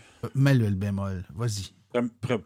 Parce que moi, ça fait des décennies que je suis le prix du carburant, là, qui joue au yo-yo. Puis à un moment donné, euh, genre, euh, il y a à peu près un mois, un mois et demi, là, là, je faisais des entrevues à tous les postes de télé puis de radio pour parler du prix du litre, des véhicules électriques. Puis là, dans ma tête, je me disais en blague, on sait bien, quand le prix du gaz remonte, il me rappelle. Quand il rebaisse, ça finit là. Puis ça, c'est arrivé en 2000, c'est arrivé en 2007, c'est arrivé en 2013, puis là, ça revient en 2021. Fait que le prix monte, tout le monde panique, veut s'acheter un véhicule plus éco-énergétique. Le prix redescend trois semaines après, les gens rentrent pour s'acheter des VUS. Ouais. Et ça, c'est les concessionnaires qui m'ont dit ça. Fait qu'ils disent, les gens pas de mémoire. C'est vraiment, c'est fou à ce point-là. Là, effectivement, les gens achètent de plus en plus de véhicules électriques, mais ils achètent encore plus de VUS. VUS. On a vu des ventes records de VUS cette année. Là. Ouais. Ouais. Fait que, Pendant Puis en plus de ça, tu sais, il y a moi, même ça des habitudes je de trouve ça conduite. bien plate. Les habitudes de conduite qui ne changent pas. Tu sais, moi, je trouve ça drôle, là, des fois. Là, tu sais, je suis sur l'autoroute en char électrique, euh, cruise control à 105, puis. T'as des. Les gros pas des- pick-up. Pas des petits. Des pick-up, mais puis aussi des VUS, là, puis pas des petits, là, tu sais, des gros VUS, puis ça Ouais. roule. 120. Fait que money is no object, comme disent. Ouais, euh, c'est ça. Is Moi, je-. Des fois, des fois quand je, je me fais dépasser comme ça, puis je suis avec des, des gens dans la voiture, je leur dis, bah, le gaz est passé cher. Mais c'est quoi le seuil psychologique? C'est quoi, c'est quoi, est où la barre pour que quelqu'un se Il dise. n'y en a pas. Il n'y en a c'est- pas, ils s'adaptent. Il n'y en a Il y en a pas. pas. Il- Non. C'est le Exactement. principe de la grenouille. C'est Hein? le principe de la grenouille. dans, dans Ouais. là. Tu, sais, tu montes la température Ben, tranquillement. regarde, puis- regarde euh, ben, on, on revient à la pandémie. Le fait que les gens maintenant travaillent de plus en plus à la maison, euh, utilisent moins leur véhicule, mais quand ils vont en vacances, ils vont en vacances au Québec. Et là, ça leur prend un véhicule qui doit traîner la famille, la roulotte, la ci, la ça. Donc, euh, oui, on va, les gens vont nécessairement regarder pour un plus gros véhicule. Mais est-ce qu'ils en ont besoin 365 jours par année? Probablement pas, mais c'est ce qui c'est ce qu'ils recherchent. Donc tout le monde s'achète ça et tout le monde recherche Ça, c'est malheureux, là, par exemple, parce que dans le fond, là, il il pourrait économiser des dizaines de milliers de dollars par année avec un plus petit véhicule, puis se louer une grosse Porsche deux semaines par année pour, pour, pour voyager. ben par oui, ben oui. Mais c'est vrai, c'est vrai, quand tu regardes ça, je, l'avais déjà fait, le calcul, là, tu sais, prendre une, une- une voiture électrique à batterie plus petite pour se dire, bon, ben moi, j'en ai besoin là, de juste 50 km par jour, là, donc je vais prendre une voiture à 100, 125 325 puis ça va, jours dans ça va me permettre d'économiser de temps. Puis là, là j'ai- j'ai j'ai pris une location là, d'une voiture là, capable de tirer là, euh, la grosse remorque en arrière. Puis tu loues ça. Puis je pense que tu pouvais louer ça pendant 70 jours avec les économies que tu faisais. Là. Donc, on y va. puis C'est beaucoup plus simple à naviguer en ville. Ouais, c'est ouais. plus simple à parquer. C'est c'est beaucoup moins cher. Et, te- puis tu te payes le gros, le gros véhicule pour les vacances. Mais Louise, un autre enjeu là, dont on ne parle pas, c'est le fait que les petits véhicules économiques à essence aussi disparaissent. Mhm. Les Toyota Yaris disparus, Honda Fit disparus. Donc, plein de modèles pas chers. Tu sais, aujourd'hui, là, tu es, quelqu'un qui sort de, de l'école, là, qui n'a pas beaucoup de moyens. Ouais. Le véhicule le moins cher, là, hormis quelques exceptions, là, c'est le Honda 25, 27, 28 000, là, le Honda Civic. pendant ce temps-là, Toyota les Corolla, 20, s'habituent. tu sais, on n'a plus vraiment beaucoup de véhicules à essence à 10, 12, ça. 15 000. Là, ça, c'est en voie de disparition. Ah ouais, les gens s'habituent tu sais, aux gros réservoirs et tout. Là. Mais pour revenir au, au prix de l'essence, moi, je voudrais souligner quelque chose. Des fois, nous, dans l'électromobilité, on a tendance un peu presque à se réjouir d'une augmentation du prix de l'essence. Mais je, vais- je rappelle toujours que ça a l'impact sur d'autres, sur tous les aspects de la société. Ça, Ouais. c'est le prix de l'alimentation, c'est Absolument. c'est plein de choses, là, puis ça impacte les gens, qu'ils le veuillent ou non, qui roulent à gaz ou pas, ça va impacter Je beaucoup peux par de contre gens. t'assurer que ça rend mes conférences plus faciles à faire, par exemple, Oui, à c'est ça. 1,50 qu'à 1 et... Mais Voilà. moi, moi, je vais être honnête avec vous. Là. Quand je vois le prix de l'essence remonter, puis à un moment donné, je me suis fait un peu euh, chicaner à cause de ça. Là, j'ai dit, écoutez, là, moi, le prix de l'essence a remonté, là, puis, euh, tu sais, euh, j'ai marqué quelque chose genre, je ris jusqu'à la borne de recharge. Puis il y a des gens, mais qu'est-ce que tu fais des gens là, qui, qui sont pris avec des véhicules à essence, puis ça? J'ai dit, écoutez, bien, là, ça fait au-dessus de 20 ans que je vous parle d'acheter des véhicules qui consomment moins. Là. C'est pas d'hier, là. Tu sais, je pouvais comprendre il y a 20 ans que les gens soient surpris. Ouais. Là. Mais si après 20 ans que je répète les mêmes messages, que les gens s'achètent des, des véhicules qui font 10 litres au 5 plus, qui s'achètent de gros véhicules, puis qui chialent quand le prix de l'essence augmente, je m'excuse.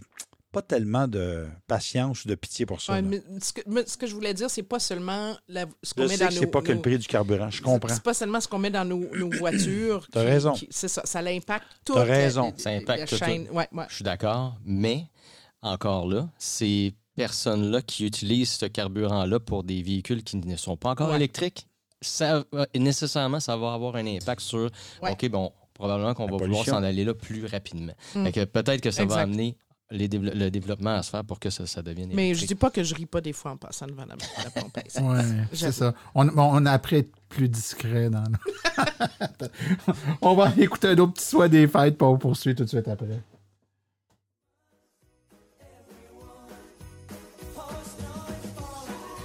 Ici Philippe Corbeil qui vous souhaite de joyeuses fêtes et une bonne année 2022 remplie de véhicules électriques car il n'y a pas que des voitures.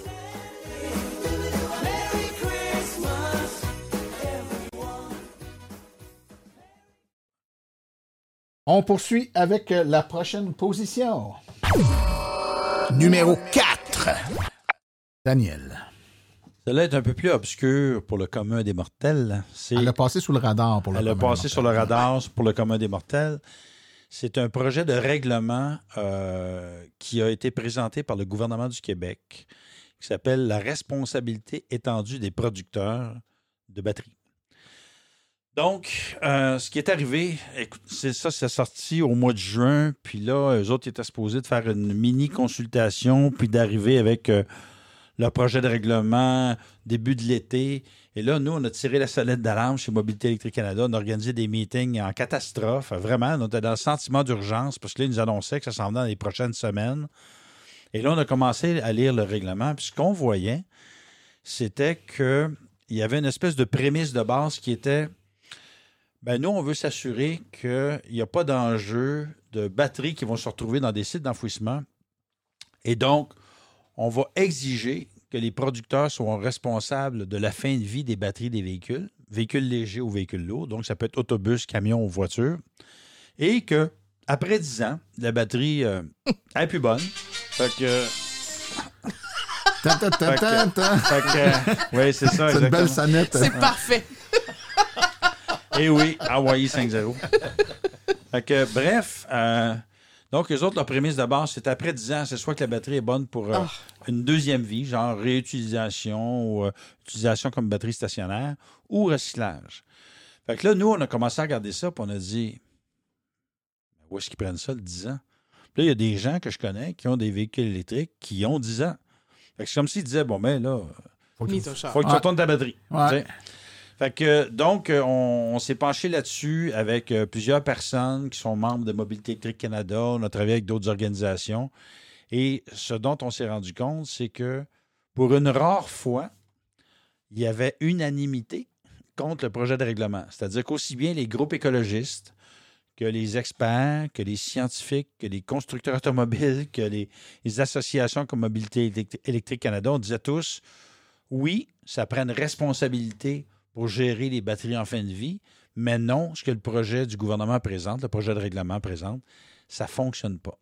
Fait que, on s'est parlé pendant des mois, on a eu différentes réunions. Ah, L'AVEC a participé à ça. On L'AVEC a euh, participé à ça. Puis euh, Thierry Saint-Cyr d'Innover, euh, Sarah Hood de Propulsion Québec et moi, on a eu une discussion avec le ministre de l'Environnement, Benoît Charette, qui s'est monté très ouvert. Puis il a dit écoutez, euh, on, va, on va bonifier le projet de règlement ensemble pour s'assurer que oui, les producteurs soient responsables de la gestion de la batterie en fin de vie, mais que non, qu'on ne mette pas une date prédéterminée sur la fin de vie d'un véhicule. D'autant plus que les batteries voient leur autonomie augmenter, mais leur durée de vie augmenter aussi. Tu sais, présentement, une batterie, ça va durer entre 3 et 600 000 km à peu près. On prévoit que dans un horizon fin 2020, début 2030, que les batteries vont pouvoir durer entre 1,5 et 3,5 millions de kilomètres.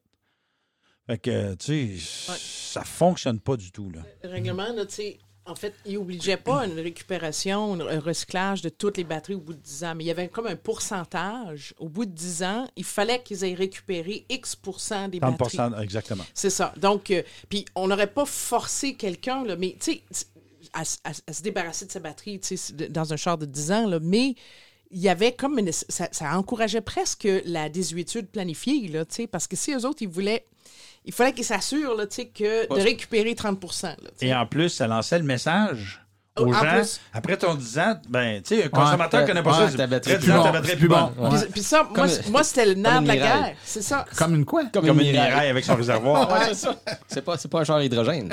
Mais tu sais, c'était un drôle, c'était un drôle de message, tu sais, qui était lancé là-dedans. Puis, puis moi, j'avais vraiment tiqué sur ce fameux 10 ans-là. On n'arrête pas de dire aux gens, tu sais, que non, les batteries vont être correctes. Puis après, l'utilisation dans la, dans la voiture, qui va peut-être durer 10 ans, on, va, on peut choisir de d'y donner une deuxième vie puis de s'en servir comme batterie Il y avait stationnaire. aussi des éléments très inquiétants là-dedans, du genre que euh, seules euh, les firmes Ah oui.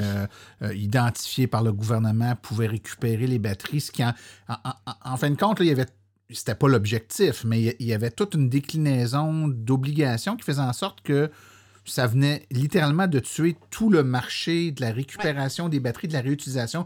Ce que fait, par exemple, euh, Simon André, euh, de- de- Exactement. qui prend un- une batterie de Tesla, qui met ça dans une euh, ouais. accidentée, puis qui va mettre ça dans une Volkswagen Beetle, tu comprends?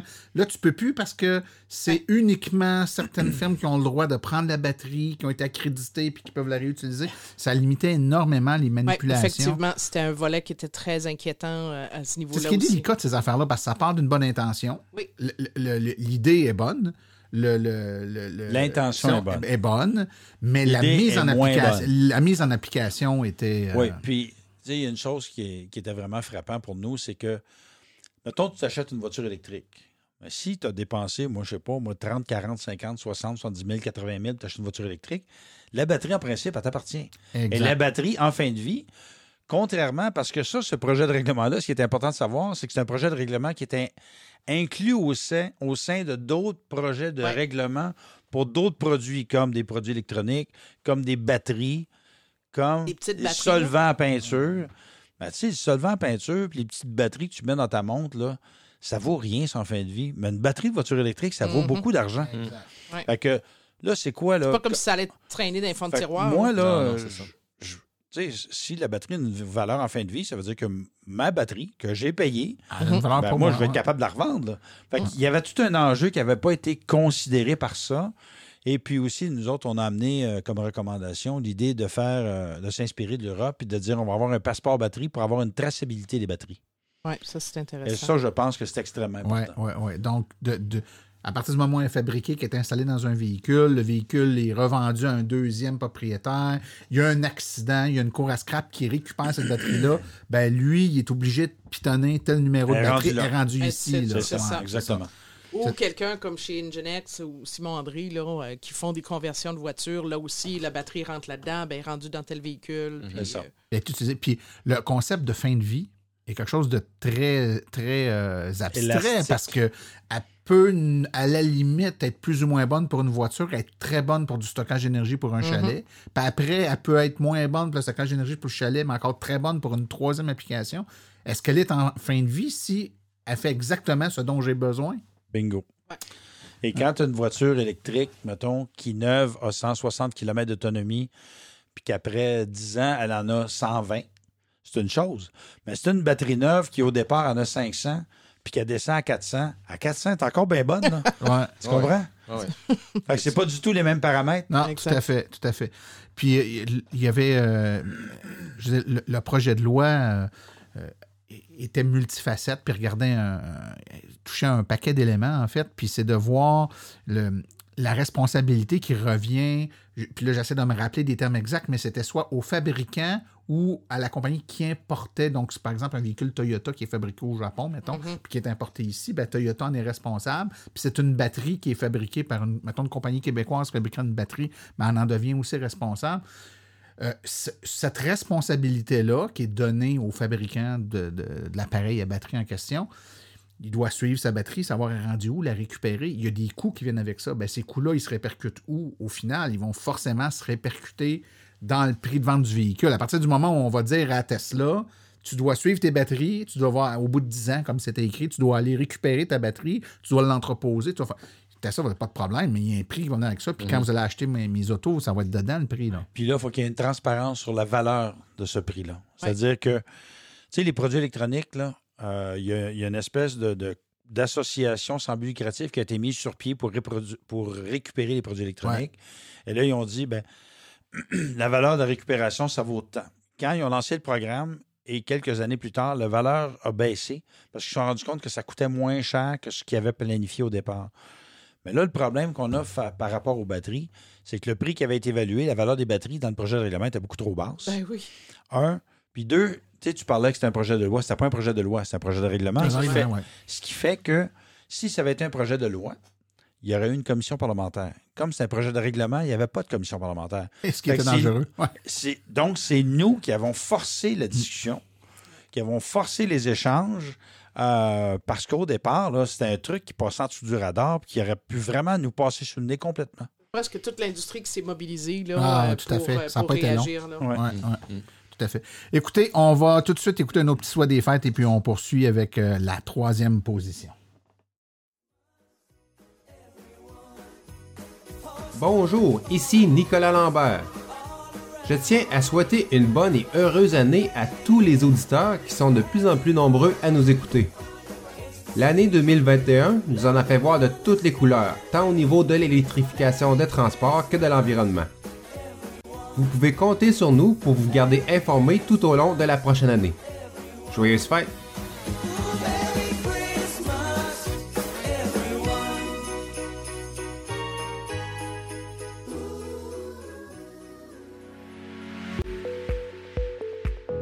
Venez de faire le saut vers l'électrique et devez réfléchir à vos recharges. Vous voulez une borne au chalet? Vous voulez une solution rapide et sans embûches? Il n'y a qu'une solution, Hydro Solutions. Depuis plus de 60 ans, Hydro Solutions est une entreprise québécoise de confiance.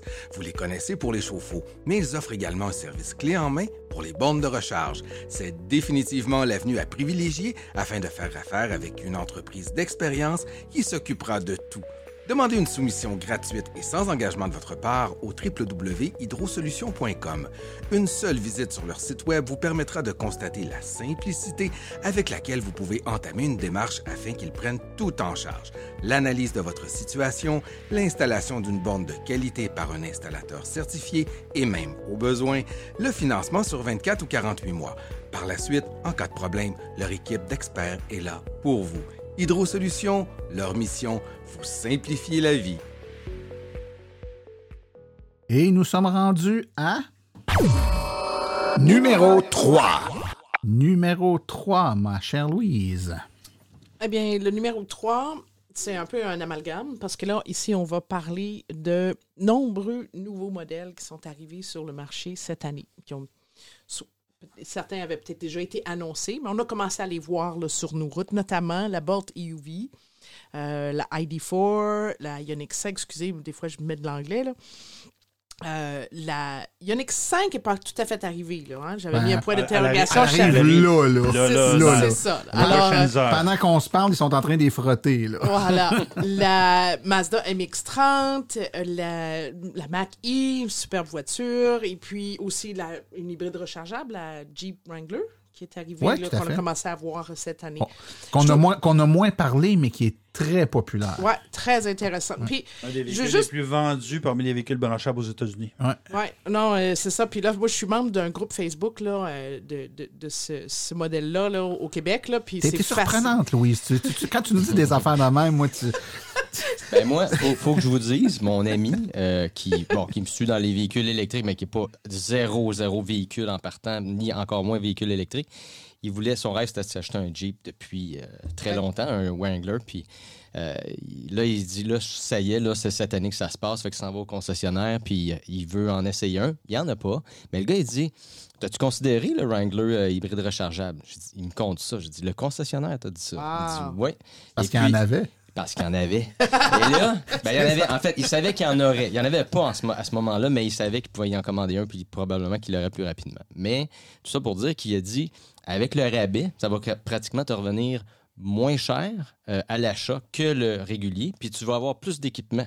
Il était plus performant, plus équipé. Oui, parce qu'en Ben, électrique, il vient vraiment équipé. Ouais, il vient ouais. très Mais équipé. bravo concessionnaire. ouais, ouais, ouais. Fait que, Mais, euh, ouais, il a c'est pas ça, regretté pour- son je- choix. Les, les gens que je vois dans le groupe, en tout cas, mon point n'est pas seulement sur le Wrangler, là, mais ils sont passionnés de, de- de leur véhicule. Mais on a beaucoup, beaucoup de choix qui sont arrivés sur le marché et ça aide pour répondre. Les gens, les voitures, là, tu sais, c'est pas, c'est pas très pragmatique. Là. Ils choisissent, c'est Ouais. c'est des coups de cœur souvent. Là. Mais Je je veux ressouligner encore une fois ici, ce sont presque tous des VUS. Des, VUS. des Oui. fois, c'est des petits VUS ou des- ce qu'on appelle des multisegments. Tu sais, en passant, la Mackie, là, elle est classée euh, petite familiale. Elle est dans la même catégorie que la Bolt. En tout cas, Il connaît un VUS. c'est ça. Oui, Le Kona est ça. un VUS. ça. En tout cas, Mais en c'est ça. Je, je- je suis super contente de voir qu'il y a beaucoup plus de choix pour les gens pour répondre aux différents besoins. Mais j'aimerais quand même ça qu'on garde quelques plus petits modèles. Et, Ouais. et- et ça, c'est- je vais toujours le, le dire et le redire. là. Comme deuxième voiture, des fois, tu sais, on en veut Spark, de ça. ta Spark EV fait Ma très bien le travail. A, fait très bien la job, on l'adore. La Smart électrique à ma conjointe fait Voilà. très bien le travail. Ouais, ouais. Puis même pour faire des bonnes distances, tu sais, je veux dire, c'est- ça se- à cette heure, avec toutes les bornes qu'on a, on Ouais. peut faire des, plus- Exactement. des plus grandes Mais distances. moi, je, je trouve ce qui est frappant, c'est que tous ces modèles-là euh, ont été ont été très populaires. C'est-à-dire qu'il n'y a pas eu vraiment de, tu sais... ben, flop. Ouais, de flop. Tu sais, le, le MX-30, on en a moins entendu parler, peut-être, mais ça fait moins longtemps aussi. Ah, ça c'est une belle observation, ça, c'est vrai. Il, il commence à se vendre. Il commence, ouais, mais tu dis, il était plus timide au départ. Oui. Mais en très grande majorité, ça, ça, a bien. super bien marché. Mais il y a un grand absent. Il y a un grand absent. Honda. Ah ben oui. Ouais, Ici, en tout cas. Ben ouais, plus de clarity. Mais tu sais, il y a euh, des. Plus de clarité, plus rien. là. Je veux dire, écoute, c'est quand même incroyable. Honda, qui était à l'avant-garde il y a 20 ans dans les hybrides, là, ils ont rien, là. Mm. C'est vraiment incroyable. Tu sais, il y a des amateurs de, de leur marque, là, puis j'ai déjà fait partie là, de, de- de ce- cette catégorie de personnes. Là, on est attaché à la marque. Tu sais, je pense à Volkswagen. Il y a des gens qui roulent en Ah, Volkswagen que il faut, il faut que Volkswagen sorte un électrique pour qu'ils en achètent une. Ouais, ouais, c'est correct. Ouais, là. Puis on regarde du côté de Ford. Là. Ford, il y a des amateurs de cette marque-là. Puis la, la c'est une belle réussite. là. Elle a de la gueule. Et puis, hey, à, à Saguenay, moi, j'étais. Le kiosque de la VEQ était juste à côté là, de deux, euh, deux Mac-E. là. Oh, boy. Ça- ça pognait, ouais. Ça pognait. C'était-. C'est ça. C'est un beau des- succès, la Mackie. Oui, ah, Voilà. tout à fait. Donc là, on a plus de choix. Puis on en a ont plus eu, de hein, marques. tantôt, on parlait que les véhicules n'étaient pas disponibles. Dans le cas de la Mackie, bon, C'est pas mal, la Mackie. C'est pas Ouais. si pire. Ouais, c'est moins c'est ça. Il y en a, que- il y en a- ouais. c'est- les gens sont C'est juste que les maquis d'entrée de gamme ne sont pas disponibles. Ouais, c'est ça. Mais là, moi, il y a un concessionnaire que je connais, il disait, quand Ford a dit qu'il était pour, genre, mettre la pédale douce sur les maquis de base, puis surtout se concentrer sur la production de maquis plus chers, il m'a dit, il dit, écoute, on va rester prêt avec. Puis il dit, du tout. Il dit, ça se vend comme des petits pains chauds. C'est Ouais, ça. Des petits ponchos. J'ai reçu, j'ai reçu cette semaine une. Ça marchera pas parce que le, le salon. En tout cas, j'ai reçu une invitation de presse pour euh, le grand dévoilement de la Nissan Aria. Ouais. Mhm. Euh, c'est un méchant aria, là, hein, Euh, pas ouais, de salon. c'est ça, c'est ça, pas de salon. pas de salon. voilà, voilà. Donc, euh, c'est ça, là, là, vu que le salon de. de Mais ça n'est un autre modèle, ça, qui. euh, Il y a plein de gens, moi, qui me parlent de, ce- de cette voiture-là, qui disent a J'attends de voir. voir les, les, Ouais. les, les Le plus, fins détails, Ouais. les prix, mais qui, qui est une voiture qui. Bon, c'est. Évidemment, tu sais, donné, Ioniq 5. l'esthétique que t'aimes, que t'aimes pas l'Ioniq 5 belle, aussi. L'Ioniq, Écoute, si- ça, ça, là, tout le monde parle de la S'ils Ioniq sont 5. capables d'en avoir. Écoute, moi, j'ai un collègue avec qui je travaille, là, il, il va chercher la sienne la semaine prochaine. Il a déjà été appelé pour aller la chercher. Il l'a la Euh, semaine prochaine. Ah ouais, ouais, ils sont au Québec? Ouais, ouais, Ouais, ils ok. vont rentrer, là. Donc, elle est vraiment dans cette liste-là. Super, c'est arrivé. Ça, ça aussi, ça va être là, la Ioniq 5, comme on a dit, ils vont les livrer là, là, dans les prochains jours. Fait qu'il est trop tôt pour parler de, de- de- Ouais. du volume puis de la distribution. Mais en termes d'engouement, d'intérêt, c'est. c'est- Écoute, c'est. Mais il y a de la variété. Il y a ça. de la V6. variété. Ouais, Hey, on EV6 s'entend-tu qu'on est loin des chicanes entre les, euh, les, les Souls puis les Leafs dans le temps? Là? Hein? Les, les- Les le, le, le, le gasometer qui est meilleur, ça, ça, Ah, ça- ça- c'est ça- bon. les- puis- C'est un vrai 160 km. C'est un vrai 160.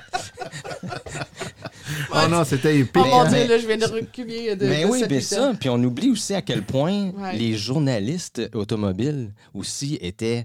euh, écoute, là, on- à chaque fois qu'il y avait un article qui sortait, là, on Euh, était comme une trollée à aller, Désastreux. à aller euh, euh, rem- remettre les pendules à l'heure parce que c'était toutes des. T'es poli, moi, je trouve. Il se faisait lapider sur la place publique. C'est plus... Non, ben, au fur et à mesure. Mais non, mais c'est ça, à un moment donné, il y en a de plus en On plus. calmé. Il y en a de plus en plus qui lapidaient. Puis à un moment donné, c'est ça, il y, a, il y a eu comme une transition là-dessus Ah aussi. ouais, c'est- Les- je me rappelle de certains euh, chroniqueurs qui me dire euh, ils ont changé leur fusil d'épaule parce qu'ils ont bien vu que ça avait plus de. Ils, ils perdaient en- toute crédibilité là, à force. Puis il y en a qui n'ont pas encore changé leur fusil. Non, d'épaule. malheureusement. non, Mais moi, je veux souligner le travail d'un en particulier, c'est Paul Robert Raymond. Ouais, ça tout à fait, tout à Ouais. fait. Ah, mon Dieu, oui. Ouais. Il, il Ouais. a une classe à part. Vraiment. Ouais, une classe à part. Ouais. Tu sais, il, les- il- est honnête, il, est, il donne leur juste. oui, il donne leur le juste, puis il a, il a fait l'effort de comprendre comment ça fonctionne, puis de parler d'un véhicule électrique avec, avec le, euh, une compréhension de l'écosystème. Oui. Trop de, de journalistes déconnectent complètement le véhicule de l'écosystème, puis Ouais. testent le véhicule en, en se chargeant à la maison sur le 110, puis en disant ça marche pas bien, c'est pas Il chargé pas le de- lendemain il y matin. a pas de borne à la maison. Il c'est ça. C'est un excellent vulgarisateur. Moi, je, je- je le lis depuis un, peu, un, peu, un, un certain temps. Puis euh, quand que, on n'en a pas parlé tantôt, mais le, le- le- le nouveau tarif pour les bornes rapides qui est sorti, qui a fait beaucoup, beaucoup euh, la manchette, euh, il a ex- la façon qu'il l'a expliqué, il a fait un article là-dessus, puis la Ouais. façon qu'il l'expliquait, c'était super bien expliqué. Je l'ai partagé parce que, justement, pour les gens qui sont comme, bon, ça y est, euh, on se fait augmenter, ça n'a pas de bon sens, puis euh, je ne pourrai plus voyager On vous l'avait bien dit. Ah, ah. Hein? On vous l'avait dit. On vous l'avait l'a- bien dit. On vous l'avait-tu dit? Mais- vous allez vous faire rattraper? Euh. Ouais.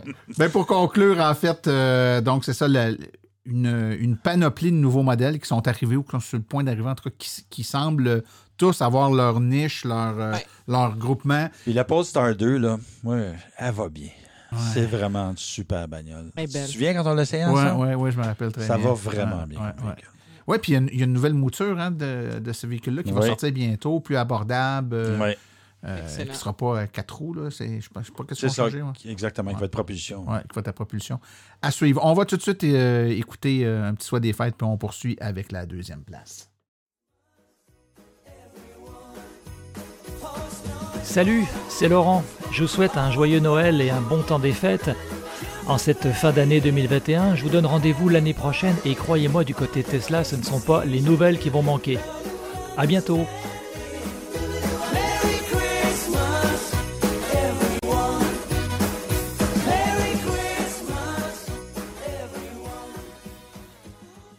On poursuit. Numéro 2. Numéro 2. On approche, on approche. Numéro 2, Daniel. Numéro 2, écoutez, euh, moi, honnêtement, là, je dois saluer l'année 2021 chez Ford parce que la Mustang Mach-E, ça fait ses fort. Mais la Ford F-150 Lightning, quelle annonce! Quel véhicule qui semble super intéressant, euh, qui va répondre à un besoin réel, avec un prix abordable. C'est-à-dire qu'écoute, tu sais, prix de départ 68 000, version commerciale 58 000. Puis là, les gens disent Ouais, mais c'est cher. Euh, non. Non. L'affaire, mais là, un c'est. plein d'essence d'un F-150. Non, non, mais euh, t'as un peu, là. Je veux dire, Et- moi, là, je parle à des amis concessionnaires, là, qui me disent le prix d'achat moyen d'un pick-up, là, Eh. c'est pas 40 000. Non. C'est entre 70 et 90 000. Oh, oui.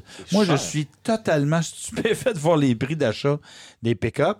Fait que, donc, ça veut dire que tu peux avoir un véhicule qui est un pick-up qui va te faire sauver beaucoup, beaucoup, beaucoup de carburant. Mais en plus, là, tu as toutes sortes de gadgets. Écoute, tu sais, quand tu ouvres le capot puis tu as de la- grand espace pour mettre de l'équipement, puis que tu as, tout le système de génératrice électrique, tu peux alimenter la maison. Euh, je dois avouer là, que Elon Musk, il y a deux ans, avait vraiment stupéfait tout le monde avec son Cybertruck. Mais le F-150, ça a fessé très, très fort. Moi, là, je pense que si le véhicule est à la hauteur de ce qu'ils nous ont présenté, ça va être. D'ailleurs, je ne sais pas si vous avez entendu, il y a quelques jours, ils ont, ils ont annoncé qu'ils arrêtaient de prendre des commandes parce qu'ils ne fournissent plus. Ouais, y a- disons, que, disons que ce que j'ai vu là, dans, dans- ce que j'ai pu trouver, là, c'est que le nombre qu'ils avaient prévu produire est malheureusement trop bas. Là, parce que moi, quand j'ai vu l'annonce, puis je l'ai écouté en live là, et Ah tout, ouais, là, moi aussi. c'était fabuleux. Quel beau véhicule. Et tu sais, j- j'avais dit, Ford a conçu un véhicule, pas juste pour le principe, pour le show. là. Ils veulent le vendre. C'est Ouais. comme la Mackie. Là. Ils Ouais. ont fait Ah, un bon ouais. job parce qu'ils veulent en vendre. Malheureusement, au niveau du nombre de véhicules produits dans la première vague, ils se sont limités. Peut-être qu'ils se protègent un peu parce que c'est un- Mais une c'est tellement pas une talle naturelle pour l'électrique. Hein?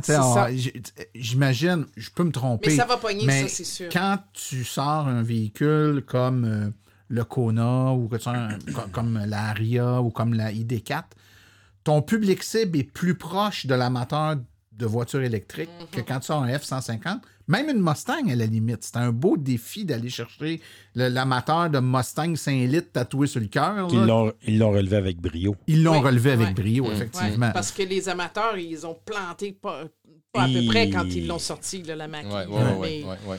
Ça Mais, le F-150, donc, c'est une clientèle, euh, tu sais, pas évidente, un peu euh, sceptique. Tu sais, est-ce qu'un véhicule électrique va être capable... Tu sais, on entend souvent, j'ai hâte de voir ça, moi, dans... Traîner ma dans- roulotte. Traîner ma roulotte, dans une trail, euh, tu sais, ils sont un peu sceptiques de la capacité du véhicule. On nous navigue. Ouais.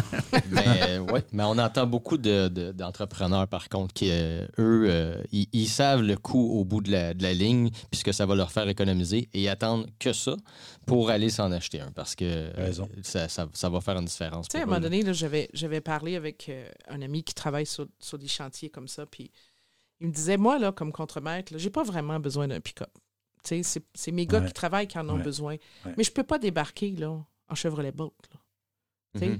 c'est, une question de, de, D'image. de respect, d'image, de standing. c'est nono à dire, là, mais dans certains milieux, des fois, ça, ça peut venir jouer, là, sais. La virilité dans ton choix. La- mais il y a l'attrait de l'innovation aussi qui est Ouais. intéressant. C'est-à-dire Ouais. qu'ils n'ont pas juste présenté un pick-up rationnel, ils ont présenté un pick-up wow.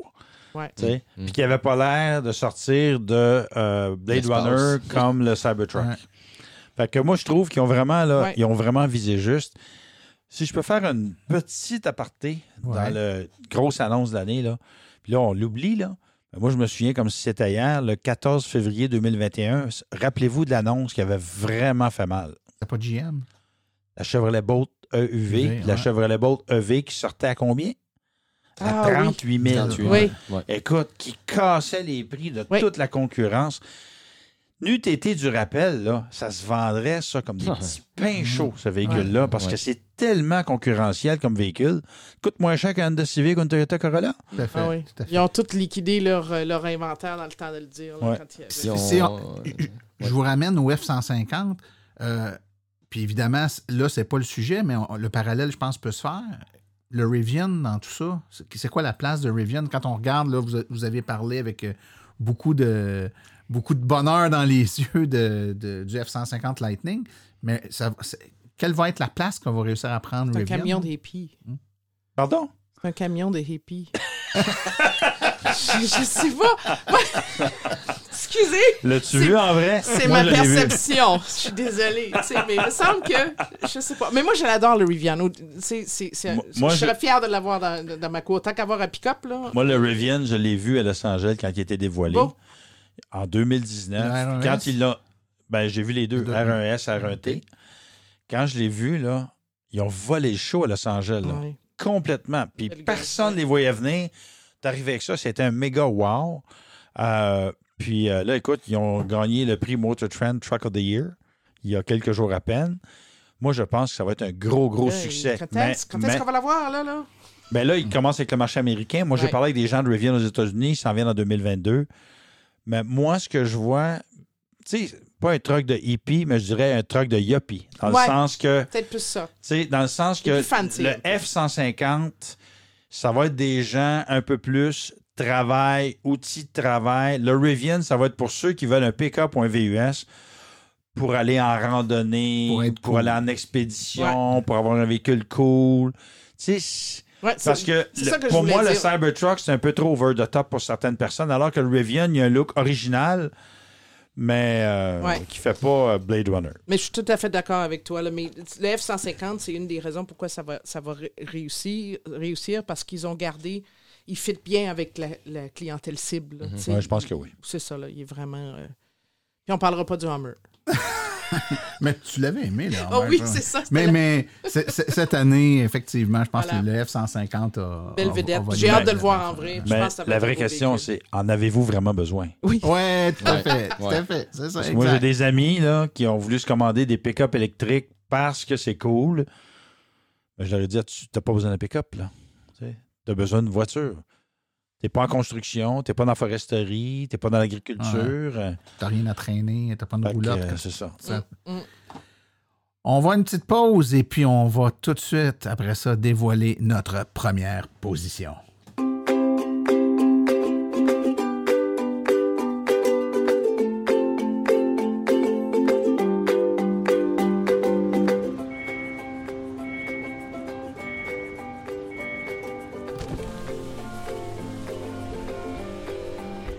Vrai que ça brise moins, mais il y a quand même un minimum d'entretien à faire sur nos voitures électriques. Quand est venu le temps de faire l'entretien de mon véhicule, j'ai choisi de faire confiance à l'équipe d'Arleco plutôt que le concessionnaire. Ça fait maintenant trois générations que cette entreprise familiale chouchoute nos voitures et ils ont été parmi les premiers à s'engager activement dans l'électrification des transports tout en adoptant des procédures et des produits sains pour l'environnement. Avec ses techniciens spécialement formés à l'entretien et réparation des voitures hybrides et électriques, Arleco nous offre aujourd'hui la même qualité de service sur nos VE qu'elle a toujours livré depuis bientôt 40 ans. De plus, chez Arleco, j'obtiens 10% de rabais sur la main-d'œuvre et les traitements anti-rouille avec ma carte membre hors de l'AVEC. Arleco Génération 3, 8470 boulevard Parkway à Anjou. 514-352-1446 ou arleco.ca. Arleco, servir au-delà de la réparation. Et on y va avec. Première position.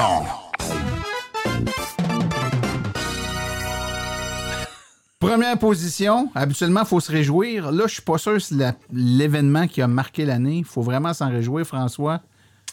Malheureusement, non. C'est euh, le rappel des batteries de Bolt. Alors, euh, qui est arrivé euh, un an, à peu près. Environ un an, je dirais. Les premiers rappels pour des euh, feux qui se démarraient dans la batterie là, pour aucune raison. Des modèles euh, 2019, je crois, les premiers, les premiers euh, modèles. Ouais, là, ça s'est ont- fait en, en- en plus qu'une vague. Là, au début, il Ouais. avait cerné certaines années, puis après ça, ils ont élargi. Exact. Donc, c'est ça. Les, les premiers, le premier appel était pour les modèles 2017 à 2019. Les modèles 2020 avaient une nouvelle batterie déjà qui était plus, euh, plus- qui avait plus d'autonomie. Donc, qui, à, à ce moment-là, disait qu'il n'y avait pas ce problème-là. Et euh, le rappel, dans le fond, était pour limiter la recharge à 90% euh, de façon permanente pour pas que ça aille jusqu'à 100% et que là, il y ait plus de risques, malgré qu'il y avait un risque, on s'entend, très minime. C'était quelques Ouais, Il n'y a, pas eu- il y a pas eu des centaines de feux, là. Non, hein, non, on absolument pas. là. Il n'y en a même une- pas eu une douzaine. Je une pense sept, dizaine, sept, une dizaine, je ouais. crois, ouais. ouais. Puis aucun au Canada.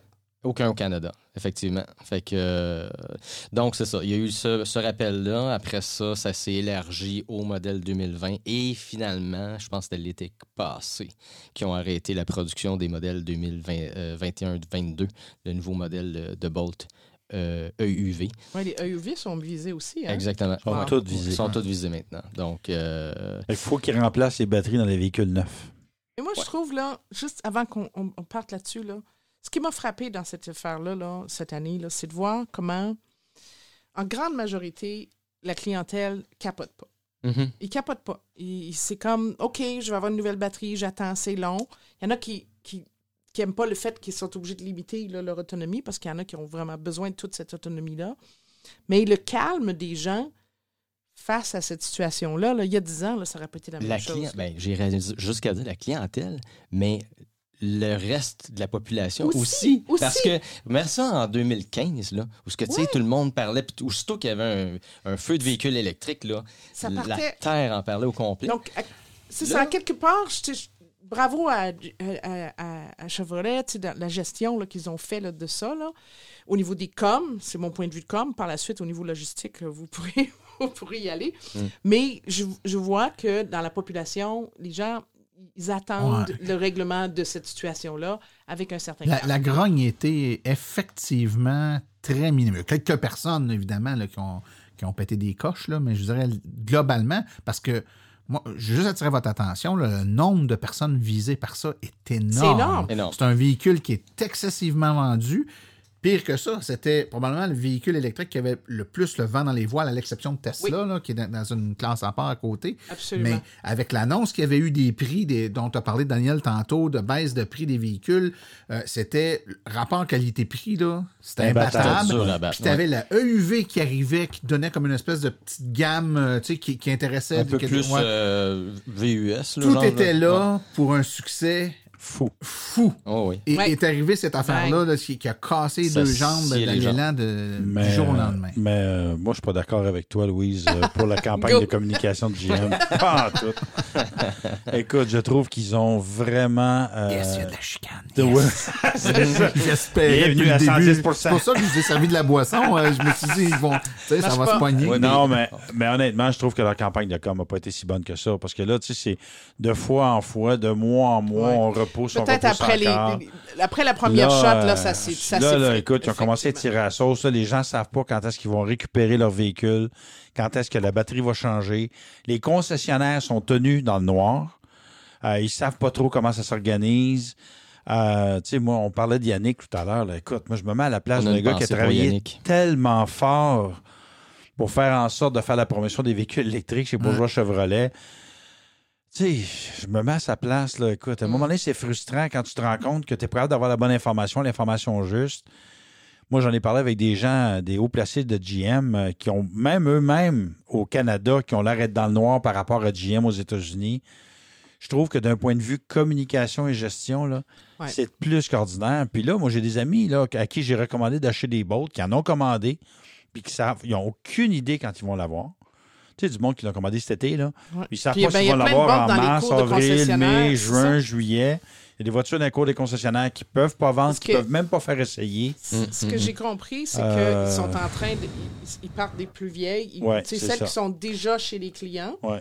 Puis après ça, il, y a- il va y avoir celles qui sont dans les cours de concessionnaires parce que peut-être ton ami, euh, sa, sa- sa bolt est dans Non. le cours. là, puis il Non, peut elle est pas, dans le cours. OK. Mais- parce que moi, j'en connais que leur bolt est là. là. Ouais. Il peut l'avoir, mais il peut pas partir Ils avec. partaient, C'est ils ça. partaient des modèles 2019, ceux qui étaient apparemment le plus à risque. Fait qu'ils ont commencé avec ceux-là, mais là, on commence à voir aussi des modèles 2017 qui commencent Là, on à. a des espions à- qui prennent des ouais. photos d'arrivage de batterie. là. J'ai vu ça dernièrement sur les réseaux sociaux. Puis écoute, puis euh, LG là-dedans, là, parce que tu sais, LG, c'est Hyundai et Chevrolet. Là. Ouais, ouais. Et ça a fait mal à leur réputation. Là, tu sais, Wow. c'est avec les deux Mm. constructeurs, là, parce que Hyundai aussi, là, il a fallu changer les batteries, là, Ouais, puis qu'ils sont ouais. encore dans le processus. Puis LG a dû assumer une partie importante bonne de la partie facture. du hein. là. Fait que, là, c'est- Imagine-tu le litige entre LG et GM? Là, ça doit Oui, être. mais non, mais là, c'est qu'ils ont fait venir une entreprise, un tiers parti, je me souviens plus c'est qui la compagnie, une grosse, grosse compagnie, là, euh, pour euh, être là, pour vérifier les batteries dans le processus de fabrication des nouvelles batteries. Non, non, écoute. euh, Là, tu peux ça pas planter là, quand tu, Et non. tu rappelles non. les autos, tu changes Mais les ça batteries. doit faire mal à cette entreprise-là épouvantable. C'est- pas une mince campagne. là. Parce que là, on, on, on- faut le dire, là, on est rendu, je pense, je pense qu'on est rendu au troisième rappel. Le troisième rappel, c'est que, bon, avant le troisième, il y a eu le deuxième rappel qui demandait aux utilisateurs de recharger jusqu'à 80 non, Ouais. jusqu'à 85% en tout cas, mais de ne pas stationner le véhicule Ah. euh, près Près de la des autres maison. véhicules. Près d'autres véhicules, à moins de 50 mètres d'autres véhicules, ou dans la maison, ou dans un garage. Dans un... Que Et là, il commençait à y avoir là- des stationnements souterrains qui interdissaient Eh, les bols. ben oui. Oh, ouais. Ah, sérieux, là. Non, mais t'habites en condo, tu fais quoi, là? Ta recharge est dans le stationnement intérieur, tu fais quoi? Fait que tout- ça a été tout ça. Fait qu'il y en a qui ont dû vivre vraiment des moments pas le fun. À cause de ça, ils sont arrivés avec un troisième rappel où ce qui disait si vous rechargez, si vous faites ce rappel-là, on va limiter la recharge à 80 Et là, il y, a- il y a beaucoup moins de risques qui font en sorte que vous allez pouvoir stationner à l'intérieur. Mais là, tu sais, je veux dire, on est rendu trop loin. C'est pour Les- ça que moi, la campagne de com, Les gens, c'est ça. Ouais. Non, ça, s'est- Malheureusement, ça, là. ça s'est effrité par la suite. là. Au début, j'avais, je les avais trouvés forts, effectivement. Puis après ça. euh, Mais là, écoute, c'est un défi là, titantesque. Là, tu sais, le nombre de véhicules qu'ils ont à, faire le, le Mais remplacement. là. honnêtement, honnêtement, je considère que c'est un excellent véhicule. Mhm. Oui. Le rapport qualité-prix est vraiment extraordinaire. Fait que je ne leur souhaite que du succès quand Ah, les choses vont partir. Tout à là. fait, oui. Puis, je veux dire, euh, c'est toujours délicat. Tu sais, je veux dire, c'est un vo- c'est une voiture GM. GM doit prendre responsabilité pour ça. C'est indéniable. Mais ça reste qu'il achète une batterie qui est manufacturée par une, Par une tiers un partie. tiers partie Ouais. Qui a là-dedans, évidemment, une forte responsabilité. Ouais. Euh, bon, tu sais, on aurait pu souhaiter que GM gère mieux la crise qui aurait fait qu'on aurait resté plus sympathique à GM dans, dans tout ça. Mais ça reste que c'est c'est- c'est pas GM qu'il faut qu'il améliore ses batteries, c'est le fabricant de batteries qui Ouais. améliore ses batteries. Vous vous rappelez-vous de la crise qu'il y a eu il y a 10 ans dans l'automobile? Euh, C'est-tu les airbags? Non? de- Toyota. Les gens avec le freinage. Ah oui. Il y avait un énorme rappel sur les systèmes de freinage, etc. Puis ça avait coûté une fortune. puis ça avait été un désastre de communication avec Toyota qui niait le problème, puis tout ça. Puis là, en tout cas, ça avait vraiment dérapé. On, on a tendance à l'oublier. Fait que moi, connaissant les consommateurs en général, si on revient à il y a six ans, c'était quoi le désastre il y a six ans? Les gens n'ont pas de mémoire, là, moi j'en ai une. Je me souviens pas. Dieselgate. Ah, Dieselgate, oui. Puis je veux dire, Ouais. Ah ouais. ils en vendent comme des petits pains chauds, là, Ouais, Volkswagen. ouais, là, ouais, tu c'est sais, vrai. Leur business n'est pas en péril. là. Ouais, même ça leur a coûté des milliards et des milliards Ah ouais. et des milliards. Ils ont recommencé à vendre. Fait que moi, honnêtement, là, dans un an ou deux, là, on va revenir ici pour un, un bilan de fin d'année, là, puis on va l'avoir oublié. Ah, c'est bien possible. Avant de terminer sur ce point-là, sur ce, ce- ce- En fait, on peut. tu sais, Moi, je je suis à la même place que toi, Daniel. Je pense qu'on peut pas. euh, on ne peut qu'espérer que ça va mieux aller parce que c'est c'est effectivement un excellent véhicule. Mais une question qui me vient en tête qu'arrivera-t-il de ces tonnes de batteries qu'on va retirer des euh, Chevrolet Bolt, qui sont probablement pour la plupart bien correctes. Là? On s'entend qu'ils ne sont pas toutes défectueuses. là. On peut pas, ils ne peuvent pas toutes les vérifier une par une. Ils ont décidé d'échanger, mais ils vont être bonnes, ces batteries-là, Ouais. en grande Ils vont partie. faire quoi ils avec vont les ça? démonter. Ils vont Ça prend un règlement. Qu'est-ce qui va arriver avec ça, Ben, ils Daniel? sont- Moi, j'ai posé la question à un vice-président de GM Canada il y a quelques semaines. Es-tu certain que tu veux le dire? Je vais le dire. Et je lui ai dit, bon, ben, écoutez, euh, parce qu'on parlait justement de responsabilité étendue des producteurs, puis il y avait une discussion là-dessus. Puis là, j'ai dit, ben, on pourrait avoir un maudit bon case study, là, avec le rappel des batteries de Chevrolet Bolt. Fait que j'ai demandé au vice-président de GM, j'ai dit, euh, bon, ben, euh, est-ce que ça va être réutilisé dans une deuxième vie comme batterie stationnaire? Est-ce qu'ils vont par- prendre une partie des modules pour fabriquer des nouvelles batteries? Est-ce que ça va être envoyé au recyclage? Puis la question, euh, lorsque je l'ai posée au VP de GM, il a dit c'est une excellente question, puis euh, on regarde ça. Donc, ça. Fait que, euh, c'est- ça a l'air que c'est ça. C'est un léger détail quand même. Oui. Les batteries qu'ils vont récupérer. là. On Ouais. s'entend, là, c'est... Il y en a combien de bons en Amérique du Nord? Je me trompe pas. il c'est me semble- 60 70 000, ça Ah, plus que ça, Plus je que pense. ça? Oui, il me semble que c'est autour de 140, quelque Ça chose se comme peut. ça. Ah, peut-être au Canada, vérifie. 70 000, ouais. Ouais, sais, mais en tout cas, plus. bref. Euh, ça je- fait de la 70 batterie. 000 batteries. Écoute, imaginer. juste, juste euh, l'huissier Chevrolet va en changer 900. Ça, c'est un concessionnaire Ça, c'est à Saint-Hyacinthe. C'est pas petit, là, ces batteries-là. hein. La gestion là, de tout ça, tu reçois les batteries, change les batteries. Ben, de un, ouais, c'est ça, ça va être de vérifier. Le que- transport. Ils ont une façon de vérifier, ils vont avoir la façon de vérifier si le- la batterie, à l'origine, elle avait un- le problème ou non. Après ça, qu'est-ce que tu fais avec ces batteries-là? Mais comme on dit, les batteries d'avance, ils ont une deuxième vie pour bien des applications Ouais. possibles. Là, dans ce cas-là, c'est des batteries qui sont pratiquement. Euh, Il y a de quoi faire il y a avec. de quoi comprend, c'est que le plan de match Il y en est a pas qui sont carrément neuves. là. Carrément neuves, Ils sont dans les 2022 Ouais. dans le stationnement de concessionnaire qui vont les changer. Absolument. C'est fou, hein? C'est Ouais, vrai, tout c'est à vrai. fait. Écoutez, on a fait le tour de notre top 10, mais c'est toujours la même affaire. hein. Vous, vous comprendrez qu'on ne prépare pas ce top 10-là là, dans le dernier 10 minutes. Là. On- ça fait déjà quelques semaines qu'on en parle. Le monde de l'électromobilité est toujours en effervescence quand on prépare de quoi. On dirait que ça fait exprès. On est en train de préparer quelque chose, puis il se passe plein d'affaires. Dans les derniers jours, semaines, il s'est passé des affaires. On n'a donc pas pu en tenir compte dans notre top 10, mais je pense qu'il y a quand même certains éléments qu'on a, dignes de mention, qu'on a quand même dressés et Ben, qu'on veut peut-être adresser. Moi, je pourrais mentionner la nouvelle très, très récente, euh, c'est l'annulation du Salon de l'automobile de Montréal. Donc, euh, Et de a- Toronto. ah, et de ouais, Toronto, euh, toutes les ça. élites du Québec, Québec. Donc, Calgary, Edmonton. Donc, tous les grands salons de l'auto. C'est ça, ça c'est une grosse vague. Puis, tu sais, Ça, ça ils avaient annoncé- attendu très Ça a été tard. annoncé aujourd'hui. Ouais, Au, au moment d'enregistrer euh, donc euh, le, le podcast, on est jeudi. Là, il est diffusé le vendredi, mais c'est- capté le, le jeudi. C'était ça mon hésitation quand j'ai commencé Non, à- mais c'est correct. C'est correct. Donc, euh, puis, on sait là, que ces salons-là, ils avaient attendu très tard, tellement tard avant d'annoncer qu'ils allaient être tenus, qu'il y a des gens dans mon milieu professionnel qui disaient Ben non, il est trop tard, ils arriveront jamais. Non, non, non, ils, ils sont encore en train de checker. Ils ont attendu, attendu, puis bang, on est obligé. euh, donc, ça, c'est une nouvelle très, très fraîche.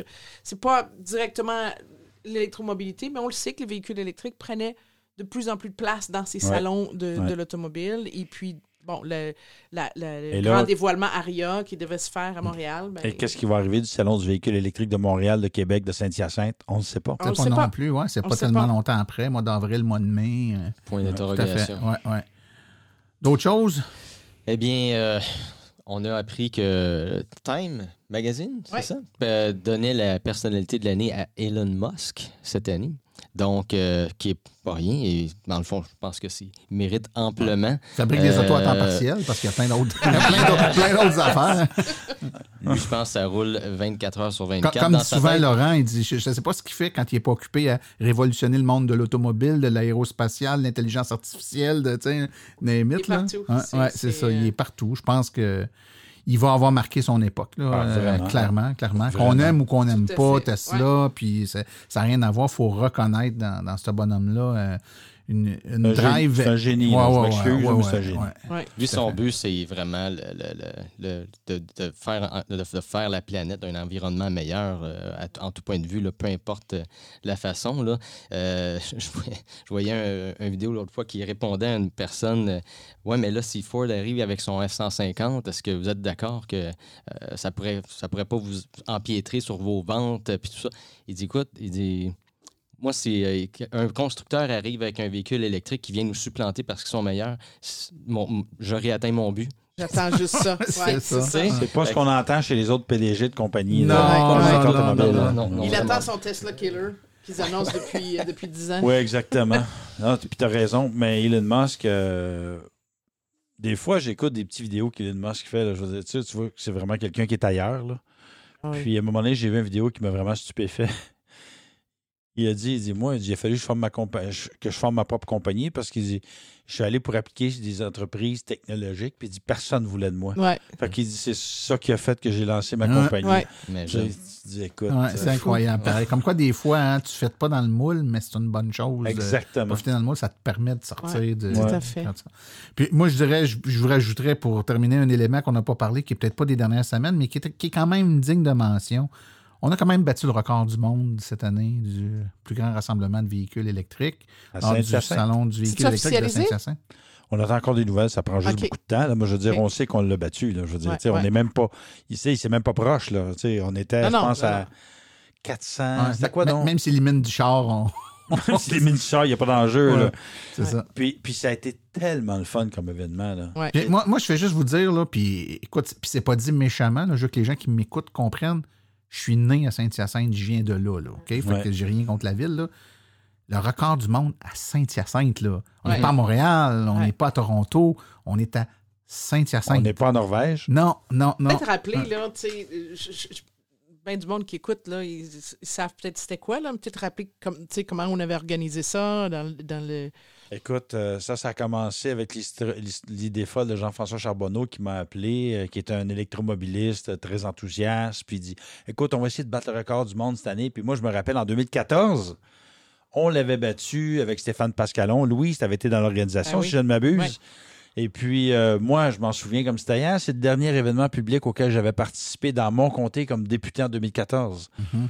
Puis à l'époque, on était autour de 400 véhicules, si je me souviens bien. Euh, donc, euh, quand est venu le temps de l'organiser, il était question de le faire à Laval, il était question de le faire à Montréal, mais là, on se retrouvait en contexte de COVID. Moi, j'ai dit, venez-vous en Saint-Hyacinthe, on fait le salon du véhicule électrique de Saint-Hyacinthe. Donc, je les ai invités à venir. Puis là, j'ai parlé avec le maire, j'ai appelé le maire, carrément. Jusqu'à ça vous tenterait de qu'on fasse de quoi à Saint-Hyacinthe, euh, record Guinness, parler de Saint-Hyacinthe partout dans le monde. Il dit, ah, ça pourrait être une bonne idée. Puis là, ben, là, j'ai parlé avec les gens. Ça pourrait. Non, non, non, mais non, il trouvait, non, ça vraiment intéressant. Là, je commençais à parler avec les gens de la ville. Là, ça est devenu plus compliqué là, parce qu'il y avait une question de logistique. Ouais, ouais, Parce que là, il dit, ben là, ton Non, le tracé, si tu le fais, là où tu vas enclaver des gens dans les quartiers de Saint-Hyacinthe, une question, mettons, s'il y a un véhicule d'urgence, etc. Fait qu'on a travaillé des- là-dessus pendant des mois et des mois et des mois. Puis là, après ça, c'était de s'assurer de rencontrer les paramètres euh, de Guinness. Ils sont exigeants, hein, parce que je rappelle qu'il y a déjà eu des événements qui ont été faits où il y avait, il y avait une intention de battre des records, mais les, les, les règles très Ouais. strictes de Guinness n'étaient pas respectées. À ce Oui, moment-là, que- tu peux pas le faire homologuer. que là. tous les véhicules soient enregistrés, qu'on ait les noms de tout le monde, le modèle de, de tous les véhicules. euh, puis là, il faut filmer en temps continu. On ne peut pas faire de coupure. Toute la procession de véhicules qui passent un après l'autre. Là, Après ça, il faut qu'on envoie la liste de tous les véhicules. Ah non, non, écoute, euh, puis là, c'est, on, on avait, on avait une caméra fixe, on avait une autre caméra avec un drone pour qu'on voit la, pour qu'on voit la procession. Mais ça a été, honnêtement, un, l'organisation s'est très bien passée. On été chanceux, on a, une, on a eu une belle température quand même. Mm, mm. Puis c'était beau à voir. là. Écoute, Combien de euh, voitures? On était, je me souviens même pas Sept- du chiffre, 700. 719, euh, 700 cucs, je me souviens. Ouais, plus. c'était dans les 700. le chiffre Dans les exact, je m'en 700, rappelle là. Puis, puis c'était beau à voir parce que Ouais. je me disais, ça, c'est l'avenir. C'est-à-dire que dans 15-20 ans, on va voir des véhicules sur la route, il va y avoir de la congestion, on va avoir du trafic parce Ouais. qu'on était quand même une gang. Ah oui. Ça va être en silence Ouais, ouais, et ouais. sans pollution. Mais ça, c'est touchant. ça, c'est une je me- vision d'avenir. Je me souviens de 2014 et 2015, je pense qu'on l'avait fait aussi. Là, puis Sur le circuit Gilles Villeneuve. C'était émouvant comment c'était c'est- le silence. C'est autant de véhicules et si peu de bruit. Ouais. C'est, c'est ce que je pense qui est. Ouais, le Mais les électromobilistes ont répondu à l'appel. C'est c'est- c'était- c'était- c'est ça. Moi, moi j'ai pas pu y être, là, mais ma voiture y était. Ouais. et puis, puis j'avais invité comme observateurs indépendants Benoît Charette et Antoine Joubert, Mhm. qui ont été très impressionnés, Ouais. qui ont dit Waouh, c'est cool. Il dit Beaucoup de voitures. Il dit J'ai souvent été dans, un rassemblement, mais- dans des rassemblements, mais il dit là, c'est la première fois que je vois autant de véhicules, mais pas de bruit, pas de pollution. Ouais. Puis, j'ai même fait dire à Benoît Charette que son prochain véhicule risquait fort d'être un véhicule électrique. Oh, oh. Hein? Fait que ça, c'est on ça the fera- record. Je l'ai Ça fera partie du top 10 d'une autre année. Non, puis Antoine Joubert, là, je sais pas, ça, ça fait un bout de temps là, qu'on le voit de plus en plus à essayer des véhicules électriques et puis s'intéresser à ça Ouais, vraiment, ouais. puis devenir euh, quand Ouais. même un, un bon euh, vulgarisateur. là, Lui, il aime beaucoup la poster en passant. Ah oui? OK. Messieurs, madame, ce fut un plaisir de, faire ce spécial de fin d'année avec vous. Donc, Louise Lévesque, François Villot, Daniel Breton, merci beaucoup de votre participation. Je m'en voudrais de ne pas remercier également les collaborateurs réguliers de Silence on Rôle, donc Claude Gauthier, Laurent Gigon, Cédric Ingrand, Nicolas Lambert, Stéphane Levert, Philippe Corbeil et Philippe Calvé. Euh, Merci aussi, un merci tout particulier à l'Association des véhicules électriques du Québec, donc les directions régionales partout au Québec qui, euh, à tous les, euh, de tous les événements, de tout ce qui se passe, sont toujours là, répondent euh, tant bien que mal dans des conditions depuis euh, deux ans. Pas toujours facile d'ailleurs pour faire des événements, donc se sont réinventés des trucs live par le web, à distance, etc. Puis là, ben, tranquillement, on va suivre les nouvelles, mais en tout cas, les activités voulaient, en tout cas, aller jusqu'à il n'y a pas longtemps, reprendre tranquillement, pas vite. Puis ils sont toujours là au rendez-vous dans les salons, entre autres. Donc, euh, un gros merci. Tous les bénévoles qui donnent de leur temps euh, et qui, euh, qui ne comptent pas leur temps. Tous, les bénévoles, parce que c'est bien, on, parle toujours de la, de l'AVEC, puis des gens qui, qui ont des postes à l'AVEC, que ce soit des directeurs régionaux, etc. Mais sur le terrain, c'est des bénévoles. là. C'est monsieur, madame, tout le monde Ouais. qui passe sa journée, puis dans des salons, qui passent leur fin de semaine Dans leur à voiture. faire essayer leur voiture personnelle à du public. Absolument. Et ça, vous devriez voir la face des gens, souvent quand on lui dit non, non, c'est leur auto personnel. Dans un salon de l'auto, ils s'attendent à ce que ce soit des autos de concessionnaire ou des trucs comme ça, ou de, ou de manufacturier. Non, non, non, non. C'est son auto à lui. Ouais, mais pourquoi il fait ça? Ben parce qu'il croit tellement qu'il pense qu'en vous montrant son auto, vous- ça peut vous donner l'idée. Beaucoup de respect pour ça. Ouais, beaucoup, énormément de respect pour Ouais. ça. Donc, Bravo, messieurs, les euh, bénévoles, merci. Et mesdames, les bénévoles Et, et les aussi. dames, oui, messieurs, je dis messieurs, mais il y a, de- il y a de plus en plus de dames, d'ailleurs. et, Ben euh, oui, on- exactement. On, on les encourage à, à joindre les rangs de l'AVEC. On s'en va tranquillement pas vite après Noël avec euh, déjà la saison 6 euh, de Silence on roule. hein. Ça va vite Bravo. déjà. Ouais, hein, c'est, le temps passe très vite. Et ça va reprendre le 14 janvier, donc prochain épisode le 14 janvier. D'ici là, mon nom est Martin Archambault et j'espère que vous êtes pris vous aussi la piqûre et que vous direz Silence, on roule.